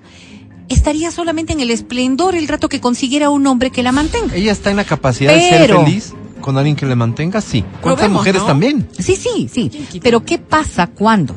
Cuando esta circunstancia, y ya no solamente por la presión social, por tu propia inconveniencia, empieza a molestarte. Y le voy a poner, le voy a poner en un ejemplo muy simple y sencillo. Le encanta ser mantenida, pero no le gusta que, Que la pareja le cuestione. Es decir, Ah, una cosa como esta, ¿no es cierto? Ya, ok. Yo Mija, ¿cuánto figura, necesita hoy? ¿Cuánto necesita hoy? Hoy necesito mil dólares. Hoy, ¿Ya? solo. Hoy necesito mil dólares. Estoy poniendo este ejemplos, mes, ¿no? ejemplos muy rebuscados. Para este mes, ¿no? Pero digamos No, ya. hoy. Digamos que este mes necesita mil la dólares. Y eh, el patrocinador, el Sí, como el lo que quiera que sea, sponsor. ok, el sponsor, le dice, Ponce. claro que sí, claro que sí, aquí están tus mil dólares. ¿verdad? Y ella los coge feliz porque esto es lo que es quiere vivir. ella, claro. Nada más que le dice, pero me avisas en qué gastaste. ¡Oh! Esta ay, partecita, Pues, ¿Qué clase de, Esta manten- parte- de mantenedor es el Ok, que le dice? sí. No, no, no, no. Pues. No. esta partecita tan solo. ok, Pero me esta paguen partecita canje, mija, Es ¿saben un de ejemplo, es Obvio, un pues, ejemplo. pero no me avisas en qué gastaste. Luego Que hagan con la plata Es lo un que ejemplo. quieran. Luego Es un arreglamos. Digamos, ok, vámonos al escenario que ustedes están manejando. Sí. Ok, pero esto va a tener una retribución afectiva, O sea, va a tener una retribución de compañía, una retribución, de cajón, escúchame, pues. escúchame, una retribución sexual. Así lo planificó quien lo va a mantener. Y la chica sabe. No, no, no. Escúchame, es que aquí Alvarito. no nos vamos a escúchame, hacer los. Ya, perdidos. vamos a ver. Nada más que, ya no es Adri, sino cualquier persona de estas personas que estamos hablando. Dice, ok, sí, no, está perfecto, esto es lo que me gusta, este hombre me complace, este hombre me cuida, este hombre me mantiene. pero no tengo deseos. Ah, y en esta relación no de desequilibrio, mantener. exactamente, en esta relación de desequilibrio. O sea, no va a cumplir con su parte del trato, Vero. Entonces vamos a lo que estamos hablando el día de hoy. Pero Estas toca, pues. toxicidades hacen que en un momento dado ella no se sienta conforme con Ah. lo que está pasando. Claro, si hay un engaño de por medio, evidentemente no se va a ni sentir. siquiera hay engaño, Alvarito, ni siquiera hay si engaño. estás haciendo cosas que no quería, obvio que se va a sentir inconforme. Digamos que no es un engaño, sino que está en una A relación ver, en la que eso no le parece. contrario, hablemos del pobre hombre este. Con las justas rasguñando, ahorrándose de, la, de las pensiones, de los Paga, colegios y cosas así. rasguñando. Reúne los mil. A mí me sabe pedir a veces. Ok, ya. Yo tengo. ¿ya? Va a llegar un momento en que, en que eso le genere un problema. Pues. Es, una, es una felicidad. Efímera, ¿no? Lo, Efí- lo que suelen Claro. decir. Exacto, claro. porque, porque en algún momento no pagar las pensiones del colegio, etcétera, Claro. Eso va a convertirse en un problema. Ahora, miremos la tortilla. Exactamente lo mismo. No es- Si una mujer, fíjate que estoy ridiculizando el ejemplo. Exactamente lo mismo si una mujer está accediendo a tener intimidad pese a que no tiene ganas y no tener ganas en el mejor de los casos, capaz que hasta asco siente. Obvio que en algún momento eso va a dañarse, Claro, pues. y, y es de eso precisamente de lo que estamos hablando el día de hoy. Entonces, esta persona, estas personas, ¿no es cierto?, que están inmersas en una relación tóxica, porque nadie podría discutir lo que, lo que estamos diciendo ahora mismo, esa toxicidad llega a un punto en el que puede dañarte. Y te daña porque ya no estás satisfecho con el resultado. Que si esto funcionaría de manera adecuada, es decir, si en este ejemplo burdo, el hombre tuviese siempre los mil dólares y la mujer siempre fuera complaciente, quizás ninguno de los dos Todos llegaría a, a cansarse. Pero en esas ¿Qué eventualidades, buscas y cuando pese pagas a por un- amor, Mati? Básicamente que. Que, que disimulen, que te hagan creer ¿Sabes que qué te busco, aman. Álvaro? A ver, busco algunos factores. Uno, 24-7. Eh, Otro. Disponibilidad. Sí, sí, sí, disponibilidad. Otro, lo que tú estás diciendo, ¿no? Que Busco te hagan me- sentir que te aman. Que me mienta, que me Sí. mienta por amor, que me diga cosas bonitas, lo que no, no encuentro en otras partes. Para eso estoy pagando. Sí. Ahora estamos hablando de, una, de, un, de un ejemplo que, que, que resulta difícil de comprender en cambio Que en el la día a día. Veamos qué es lo que ocurre con una mujer y un hombre Sí. que en cambio sostienen relaciones de toxicidad porque es eh, lo, lo aprendido. Les voy a poner el ejemplo. Relaciones de violencia. Y no estoy hablando de pegar. No, no, no llego a esos trato, extremos de, violencia. Sino, claro, a gritos, ¿verdad? A, a- a Desflates, demandas, demandas, a, a, a exageraciones en casa. Yo no voy a o- comer esto, está horrible. Exactamente, a menospreciar a la otra persona. Una persona que vio esto en el ejemplo diario de crianza, en el momento de hacer pareja, va a replicar exactamente lo mismo. Pero esta es, este, Agresivo. miren cómo somos de, de, de dañaditos, ¿no? Los seres humanos, porque así nos fuimos formando.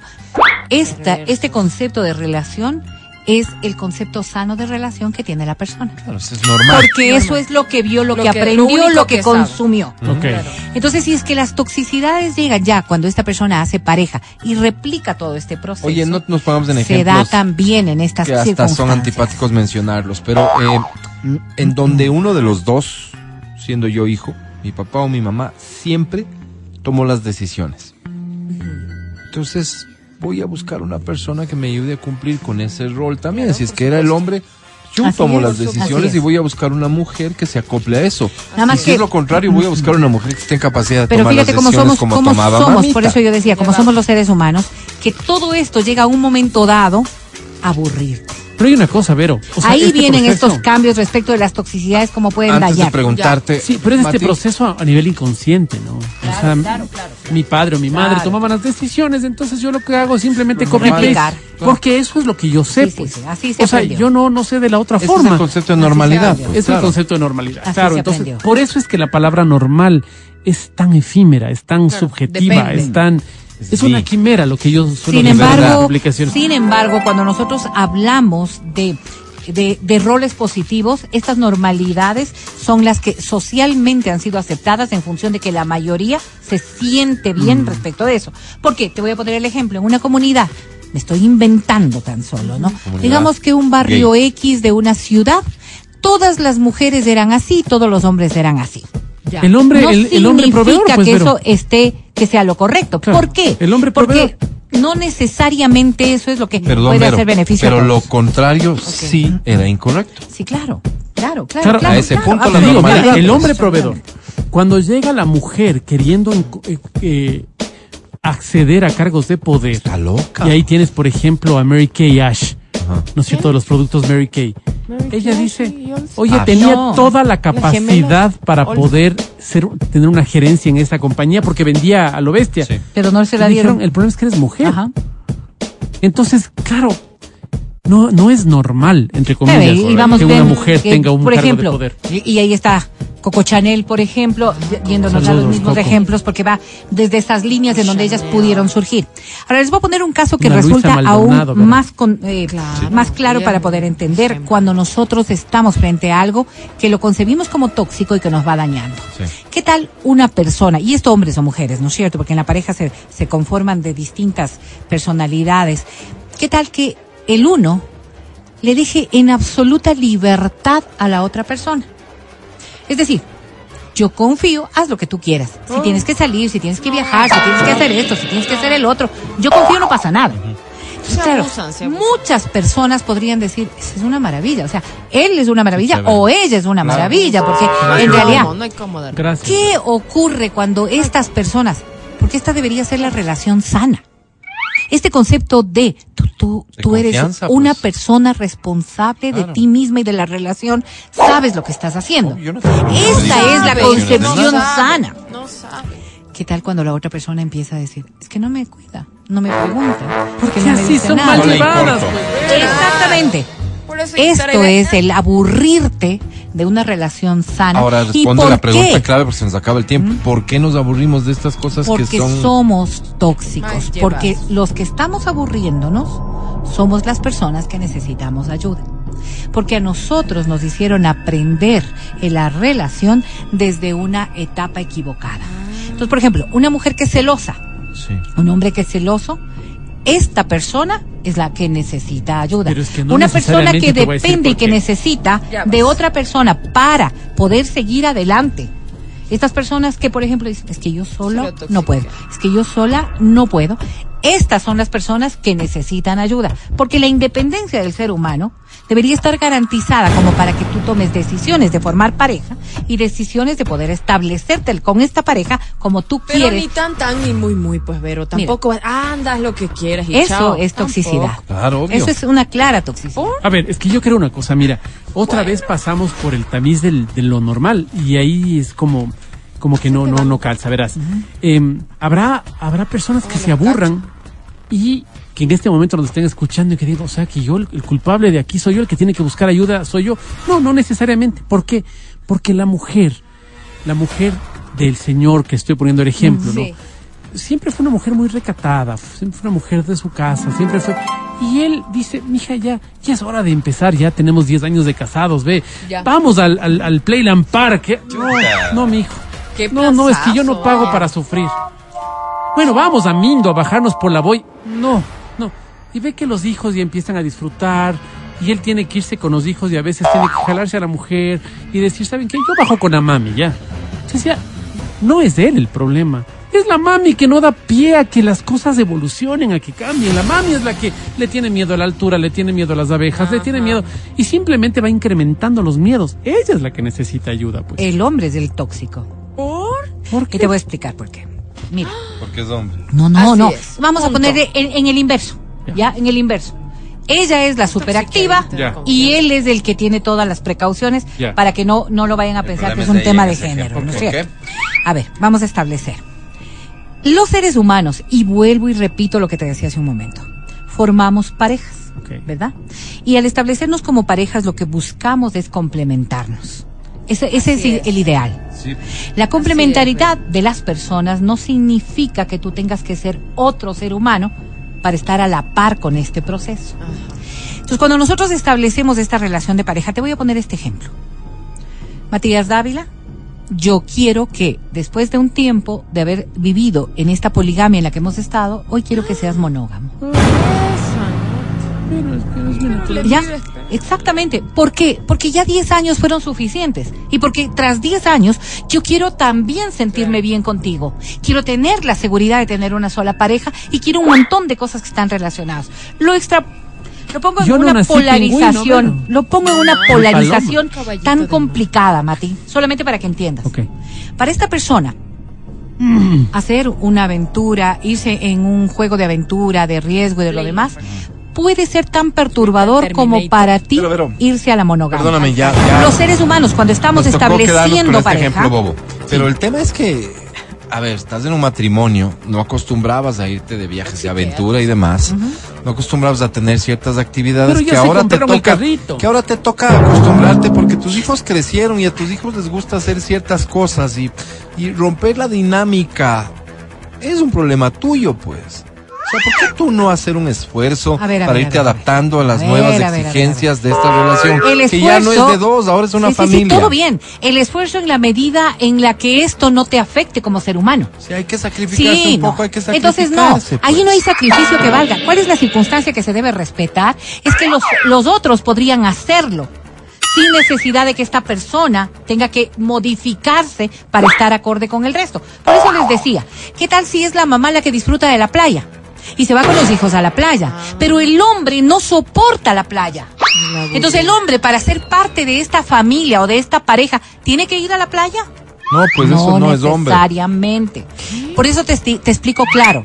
Lo que hay hombre. es que cuando poco hombre. hablamos, cuando nosotros hablamos de pareja, ¿no es cierto? Hablamos de un montón de cosas que están relacionadas. Quizás la playa no es el, el este, tal vez sea el Cotopaxi. Quizás las- los juegos de aventura no sean el propósito.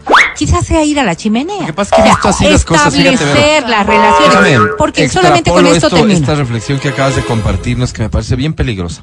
Porque a estas alturas estamos como estamos en términos de conflictividad, lo decía yo hace un rato, es porque ahora nada está mal, todo está bien. Los esfuerzos Nada son está mal, no hay Álvaro. mínimos. No hay una base sobre la cual todos deberíamos sujetarnos, no hay normas casi. Entonces, hay que respetar. A vos no te gusta, no te gusta, eso no es motivo para que tú No y es yo motivo. dejemos de Otro ser pareja. No es motivo. ¿Y por qué que no, no, es hagas motivo? ningún esfuerzo. Lo que, No, lo que no, siempre no, se ha esa es- sabido. es otra lo que siempre se ha sabido que uno tiene que hacer cuando ya no es uno solo, pues.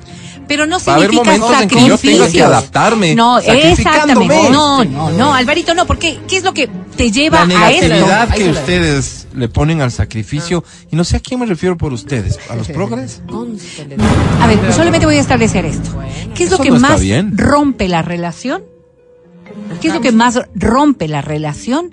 Es que uno se sacrifique en función del otro.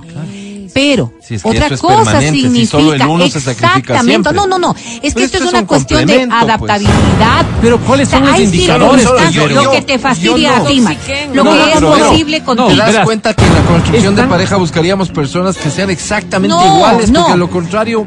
A ver, mira, Alvarito, mira, Alvarito. mira, lo estos que indicadores tú que bien digo. puedes hacer, lo que bien puedes ayudar, lo que bien puedes modificar, lo que bien se puede transformar en el esfuerzo diario de construir. Si siempre estoy hablando de esto, de la construcción de pareja. Ve, ve, Pero mira. la esencia del mismo es imposible de que puedas variar para ser feliz al otro. Porque mira. el rato que yo varío tanto, eso por eso te ponía el ejemplo tan burdo de la monogamia. Porque si te hago a ti transformarte, dejas de ser tú. Ok, Claro. mira, mira los indicadores. Son tan delgados estos indicadores Pero te que yo no a ti. sé. Pero en el caso de la señora, verás, ya nos fuimos a Mindo, ya me tocó bajar con la mami de la mano, comido cemento armado, porque todos se subieron en la boya, menos la mami. Entonces Me yo por ser... quedarse con la mami. Entonces yo bajo con la mami comido ¿Para qué le cemento, llevaste ¿no es a la cierto? mami? Entonces digo, a ver. ¿Para qué le llevaste escúchame, a la mami? Escúchame. Entonces yo digo, los indicadores, ¿será que la mami no puede porque su, cree que su vida corre peligro? ¿O porque es una cómoda? Que no quiere salir de la zona de confort, ¿me No, no, no descartes eso. No, es que- es que- No quiere o sea, salir no de la zona de confort. Pero a ver, o sea, Divórciate. discúlpeme, discúlpeme, ustedes tienen unos conceptos que, discúlpeme la risa, pero es que en realidad yo, yo- Mindo y a todos lados. Viaja por todo el una persona que reacciona naturalmente frente a un hecho es una persona cómoda. Una persona que se pone en un papel No que dice esto no es para mí. puede haber una pero ya comodidad. ¿Saben qué es lo que ocurre no. aquí? Que hay un irrespeto total a lo que la otra persona está Pero entonces, ¿en qué momento hablamos de la necesidad de que el grupo actúe como grupo? Si vamos a respetar la, individu- la individualidad siempre. Claro, verás, Es que si no ¿A quién- respetas la quién le vamos a individualidad, decir, "Oye, no se puede respetar al esto", ser humano, pues. La mira, mayoría mira. queremos, pues. Mañana, Vayan. mira, mañana Yo Exa- estoy diciendo que no. Mira, mañana Exa FM me dice, por favor, después de la radio, a las 12 se quedan para una reunión. Y yo digo, amigos, me encantaría, pero están vulnerando el tiempo sagrado que yo tengo con mi familia. dices. Y no puedo hacer. A ver un ratito, pero es que tienes que quedarte porque tu trabajo... decir. Pero tienen que respetarme como persona, no es que yo no quiera. Estás Si no es que... las cosas. No, no estoy mezclando, te Estás estoy dando otra posibilidad. El problema es que yo quiero comer temprano, eso es todo. Y no puedo darme el trabajo de decir, pero no comes, Matías, a la una, come a la una y media, no, estás pasa mezclando nada. otras cosas. Mira, si tuvieras que irte a misa todos los domingos, entonces eh, yo te diría, ok, a las 12 en punto se va a ir a misa, porque esa es la Pero, hora que se pone. pero, pero, entonces, claro, estás vulnerando mis derechos es y que podrías estás- decir, no, yo voy a las 9, voy a las 11, voy a las 12, voy a la 1, porque no hay cambio. Pero en el ejemplo que tú pusiste, y solamente por eso es que a mí me preocupa cómo lo estamos Pero- pero manejando. ya se nos acabó el De tiempo. la mami Pero- para bajar a no sé dónde y hacer no sé qué. Ya. Creo que ahí es donde no se Vero. concibe. Conclusión. Indiscutiblemente. Lo que no se puede es transformar a una persona. Si esta persona dice, yo no puedo hacer esto, no es comodidad. O sea, si hay un aspecto de comodidad, me voy a quedar echada en la cama. No, si hay una No so- solo necesariamente. la Es una decisión. No se trata de quedarse echada, Que pero la, mi decisión de no intentarlo. Sí, claro. O sea, Alvarito, cuando te estoy explicando esto es, si estamos en igualdad de condiciones y poniendo el igualdad, la igualdad de intención, ok, todo bien. Pero si esta persona, más allá de esta circunstancia, porque el ejemplo Mira. es bobo, pues bajar de la ese es montaña, muy ejemplo pero hay un montón de circunstancias en donde no se fin- puede, de- de- de- el no paseo, se puede. De, donde, que de lo que sea con los hijos, que son los más entusiastas de irse a Mindo para hijos. bajarse las boyas. Ah, espérate un segundo. Entonces, ¿sabes qué pasa? Luego que a mí tampoco me fascina esto. Lo estaba haciendo por los muchachos. Yo tampoco. Me, me acojo al mismo derecho que tienes vos. Nuestros hijos Y- y como no van a hacer no, algo que les gusta. de No, primero, no, así. pero no van a hacer algo que sí les gusta. Claro. Claro. O sea, Por a ver, yo es que por eso digo, el ejemplo es muy bobo. Porque cuando No, nosotros el estamos ejemplo es bobo porque estableciendo... te incomoda en tu argumento. No, no, porque estamos estableciendo que cada uno puede hacer cosas para construirse de mejor que- manera. Quizás el viaje a Mindo no está hecho para él o para ella. ¿Qué tal una persona que tenga cualquier nivel de problemas? Desde la fobia con los insectos. Ay, sí. Mindo no será el tema tan Claro, solo, claro, ¿no es cierto? Claro, claro. Entonces, claro, si tiene una yo fobia pongo- sería una locura. Imagínate que yo le exija encima más, ¿no? Una locura. Exactamente, es la misma circunstancia. Pero si no tiene Si fobia no la mami. me gusta. No quiere No le dejar gusta, no le gusta, no le gusta igual no Para quiero hacer. No me gusta. ahí. Solo voy a limitarme a hacer lo que me gusta en una relación y no se diga en un hogar. Estamos jodidos y todos hacemos solo lo que nos gusta. Pero pues. sí le conste. Eso como concepto Pero los no te hijos, compré mami, hoy, dice Verito. mami, Es el respeto, es el No es respeto a la otra persona. A mí no tampoco me gusta que los hombres sean infieles. Una y ustedes siguen siendo. Entonces, claro, si Mira, sometemos la las cosas, como respuesta. si sometemos las No, cosas es que estoy de a acuerdo estas contigo, métete a política, serías muy circunstancias, buena. Mami dice, por Es favor, difícil. súbete a la boya, mami. Haz- Uno ya se calienta. Ya, pues tu mamá no quiere meter el trasero en la. Ya, me bajo con tu mamá. Ya, bajo usted. Sí, la bronca. Pero, Y el diablo es del taita. Y es Y que ahí, de, de ahí viene todo, todo el concepto de la toxicidad. Pero, Vero, malo al margen, no hay creo que respeto. estás lista y el rato para que no hay respeto, Oigan, nada funciona. Nada a vos no te tocó bajar de la mano, Ver. Cuando pero, te toque pero bajar, habla. Matías, el Matías súper comprendido, yo le hubiera dicho, bueno, así pero suave, no, así como Ajá. que una amenaza. Bueno, Const- mami. Conste. Te estoy, di- bueno, ¿verás qué te estoy diciendo? Me voy. Pero eso, eso implica una lanzo, ya le amenaza. lanzo, ya le lanzo, ya le Ahí- lanzo. ahí- Ahí está Ahí queda, implícita le- una amenaza, queda. pues, es mi que, querida por eso, todo esto Claro, es la toxicidad a la que nos hemos acostumbrado y pensamos que esto Como es ser pareja. Ya, no, y yo, pensamos que esto es ser pareja. Y voy diciendo entre dientes. puedo ¿Por qué no se cuestionan un poco? doña pero que ¿por no qué no se cuestionan un poco respecto de La las no circunstancias en las que no están desarrollando Por sus entre- relaciones? Entre dientes, pero 11-6. Si no hay respeto, no hay relación. le vas diciendo, pero ya me voy a ir con otro que para se la quiere política. ir. Ya me voy a ir con otro que se quiere ir. Estás escuchando el podcast del show de la papaya de Exa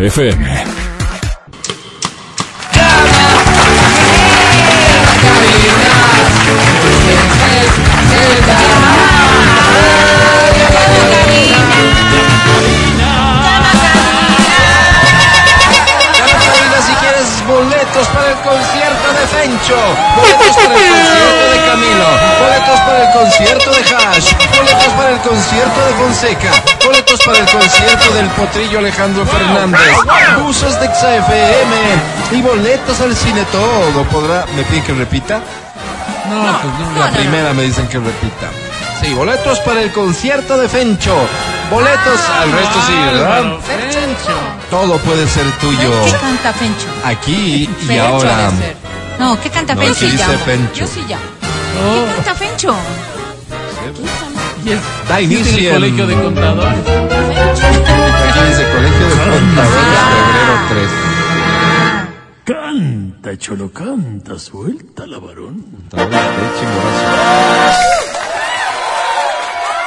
¿A qué números deberían marcar Adriana Mancero? 25 23 290 25 59 555. Gracias, comenzamos con esta. Guillermo Dávila, uno de mis favoritos. Yo también, El fin de semana me acompañó, ¿Dónde? nos acompañó pues a mi soledad y a mí. Con alguno de sus hits. dices que ¿Cómo se llama esta canción? Barco a la deriva. Mes de abril, con ese cuerpo, Cuerpo de alambre que no es sombra ni de lo que fue. Él quiso decir que no es ni sombra de lo que fue, pero Si lo has dejado que hacer ¿a quién le va a discutir a Guillermo? como una rosa rota en la basura. ¿Por qué me miras así? ¿A quién le quieres mentir? Tienes los ojos llenos de agonía.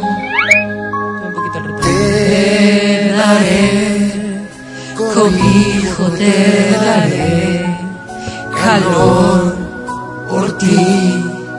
Mi pajarillo herido pintaré de rosa la melancolía.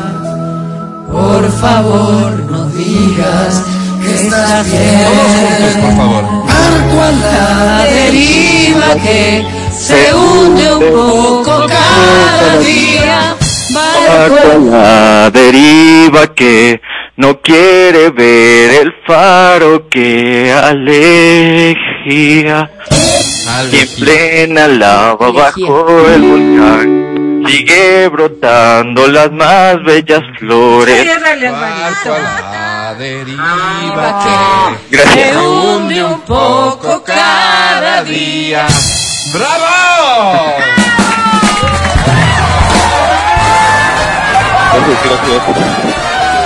Te felicito, has cantado muy bien para hacer una canción que en tu vida habías escuchado. ¿Cómo te llamas? John Oña, John Oña, un placer recibirte. ¿Qué boleto quieres, mi querido John? boleto para Hash. Hash. ¿Cuál es tu favorita? ¿Ha o Ash? ¿Cómo? ¿Cuál es tu favorita? ¿Hannah o Ashley? De las Hash, las hermanas. Hanna, Hannah, ¿no? Sí, la mía también. Oye, ¿cuántos años tienes, John?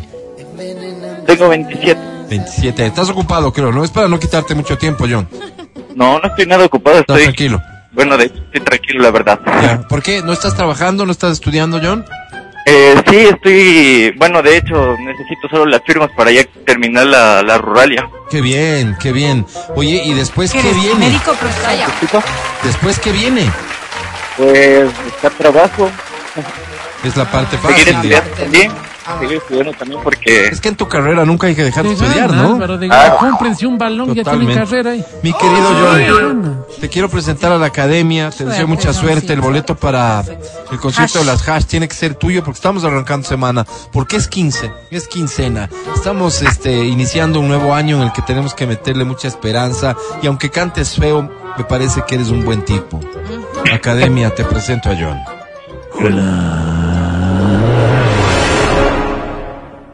Yo amo a la gente que me ama.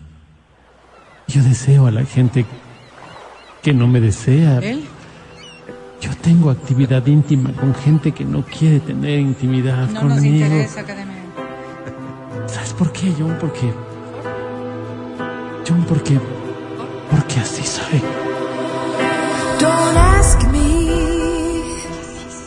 what you Ay, ay, ay, mi querido John. Hiciste enchinar la piel. Mi querido John. Llévales un trozo. Qué ¿Qué le dijiste? Digo, John, yo no voy a votar por Eduardo del Pozo. ¿Tú sí, John? ¿Por qué no vas a votar por Eduardo del Pozo? Que no, no sé, Álvaro. Hay algo, hay algo. hay ¿Qué será que no me sorprende? ¿Qué será que no me Mi sorprende? querido amigo John, de la Pavón. cantaste feito, feito, feito. Qué César lo que es del César, Johncito. Al César lo que es del César.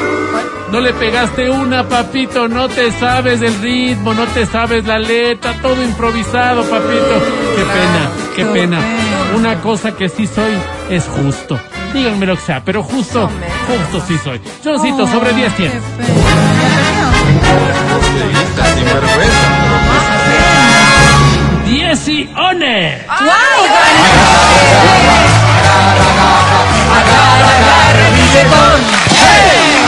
Está sinvergüenza.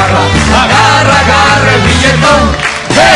Muy bonito, 11.27. Esto me entusiasma y por eso, así como en otras ocasiones evito el mal momento, hoy provoco el buen momento. Tengo una canción más. Atención, esta. Esta dice así. Propósito. Del artista que está de moda, sin duda, Shakira. Moscas en la casa. Ay, mátales, Álvaro. Anto- Anthology, Anthology. Es otra canción, esta se llama Antología. 8 de la mañana y 27 minutos. Para amarte necesito una razón. Es difícil creer que no exista un amor. Las tres son fantásticas juntas. Sobra tanto dentro de este corazón. Que a pesar de que dicen que los años son santos, todavía se siente el dolor. No importa. Porque todo el tiempo que pasé junto a ti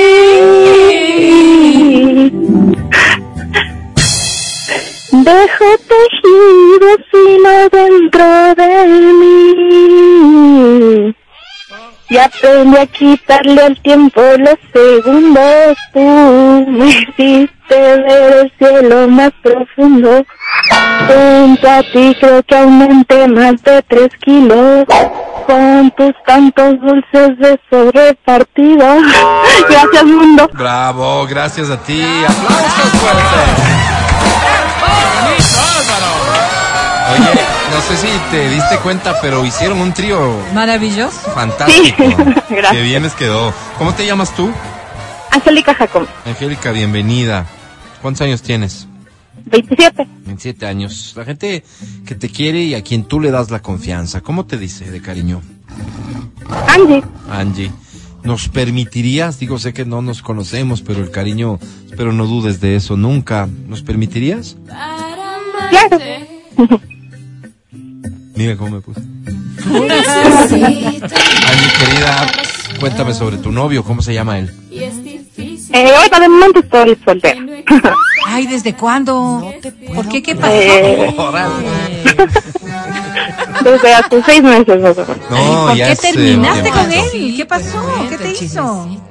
Diferencias irreconciliables Te traicionó. actriz de Hollywood, eso es cacho. Te Oye, traicionó. ideológico. ¿Con quién fue este infarto? A nivel ¿Con ideológico, te salió correísta el vago. cuál? Ay, no, eso sí no se Sí, aguanta. también No. No, eso sí no se aguanta. No, Dios ni Dios. Bien votado. le cachamos? Bien votado.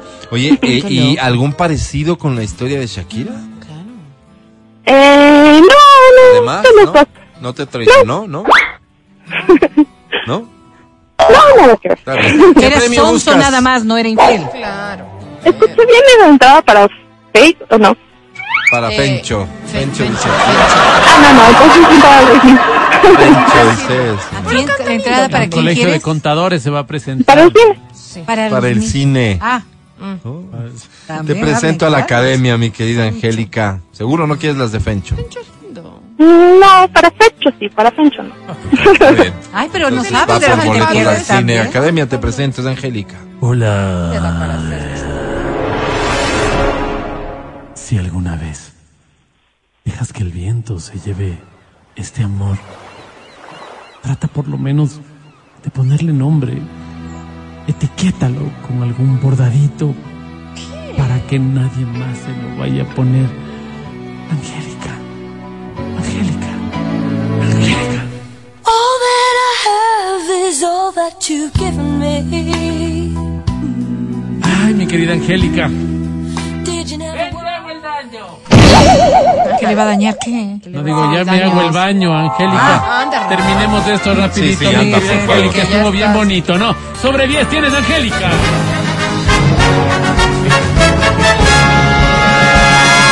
¡One!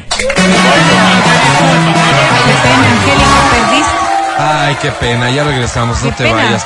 El podcast del show de la papaya. Seguimos con el show de la papaya en Exa FM. Ahora presentamos Damas y caballeros, aquí estoy para ponerle una vez más el pecho a las balas y reconocerme públicamente como el presidente de la soledad. Aquí da inicio Almas Solitarias. El clasificado del amor. Casi todos sabemos querer,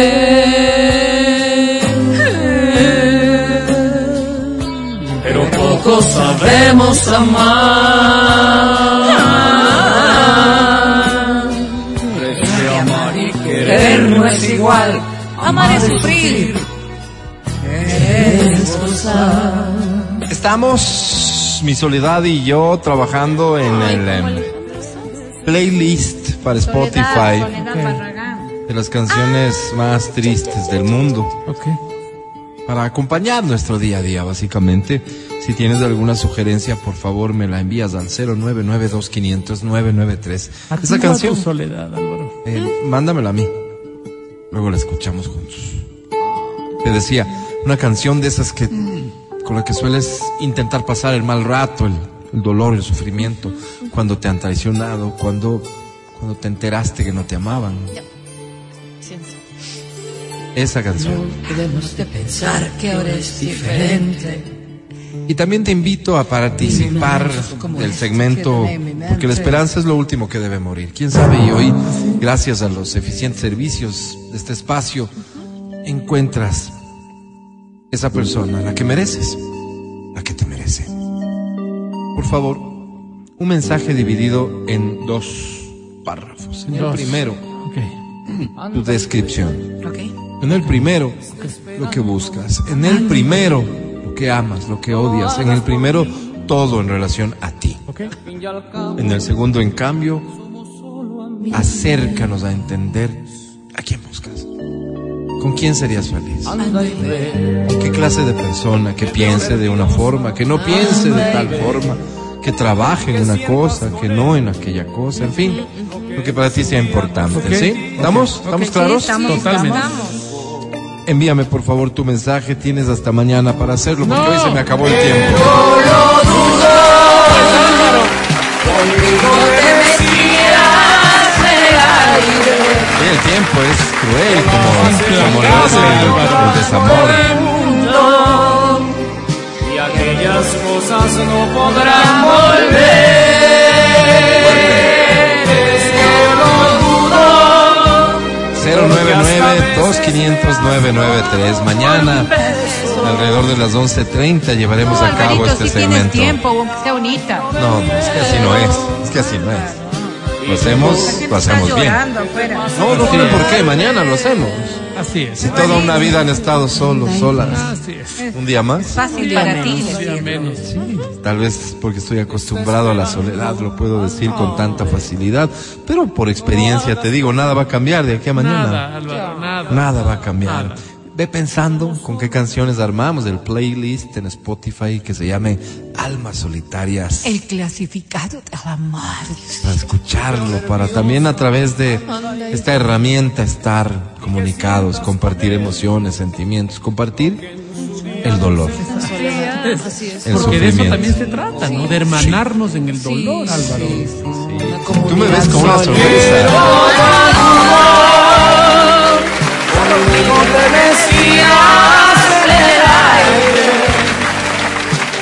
¿Cuál será la canción más triste del mundo? ¿Tendrá alguna ese membrete reconocido por, por alguien? Qué bonito te sale. Mira. No. Nunca podrás olvidarme. ¿Cuál será la Porque yo del te di mundo? todo mi amor. Pero de pareja tiene que ser, ¿no? Sí, sí, porque luego habrá tristeza por un montón de cosas. Claro, claro, claro. Tiene que ser de pareja. Mm. ¿Todo el mundo lastima? La que. Puede ser, ¿No? ¿no? Todo el mundo lastima. Sí. esta. Hay una canción súper triste. ¿Puede ser? ¿Volveré? ¿Volveré se llama? De chiquetete. No, Volveré. Alguien la canta de estos rockeros de los 60, 70. Volveré. No, no, no, no. Hay otra Volveré. Estoy seguro que sí. Ay, pero ¿Será esta?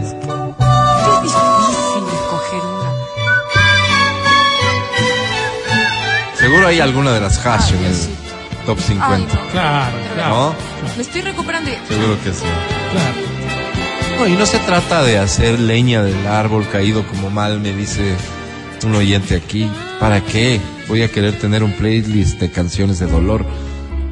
La música nos ayuda a sanar. Claro. Sí, una terapia, sin duda. es una- Lloras lo que tengas que llorar y luego ríes. Claro, y repites una Bien y otra vez. y Perdón, otra doña. Vero, ¿a qué hora se ríe? Dice ya. Ya cuando años superado el esto. problema.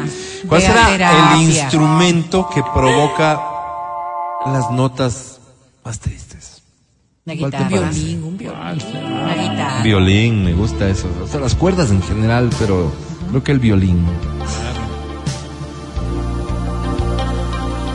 ¿Por qué nos estás haciendo ¿Qué este canciones daño? te hacen llorar?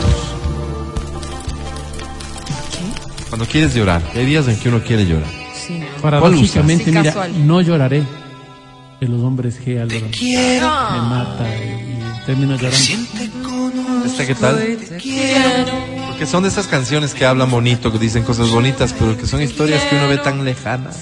Ah, A mí esto nunca me va a pasar y llora. Sí.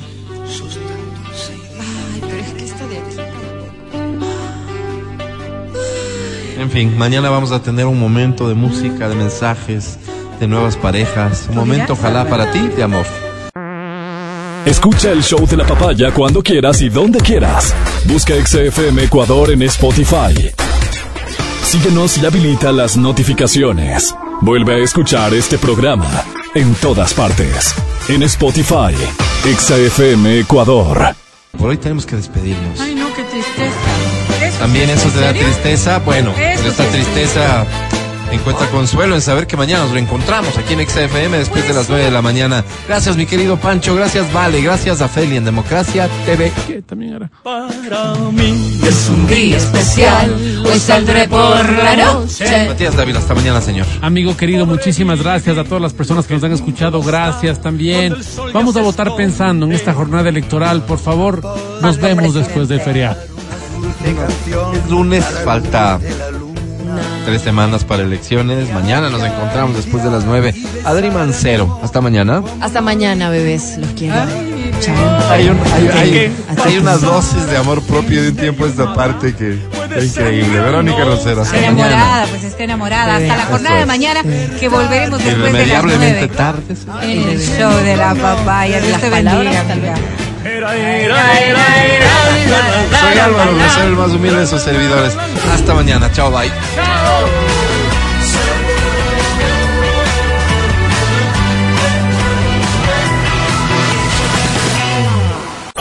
Hasta aquí el podcast del show de la papaya. No olvides seguirnos y habilitar las notificaciones para que no te pierdas nuestro siguiente programa.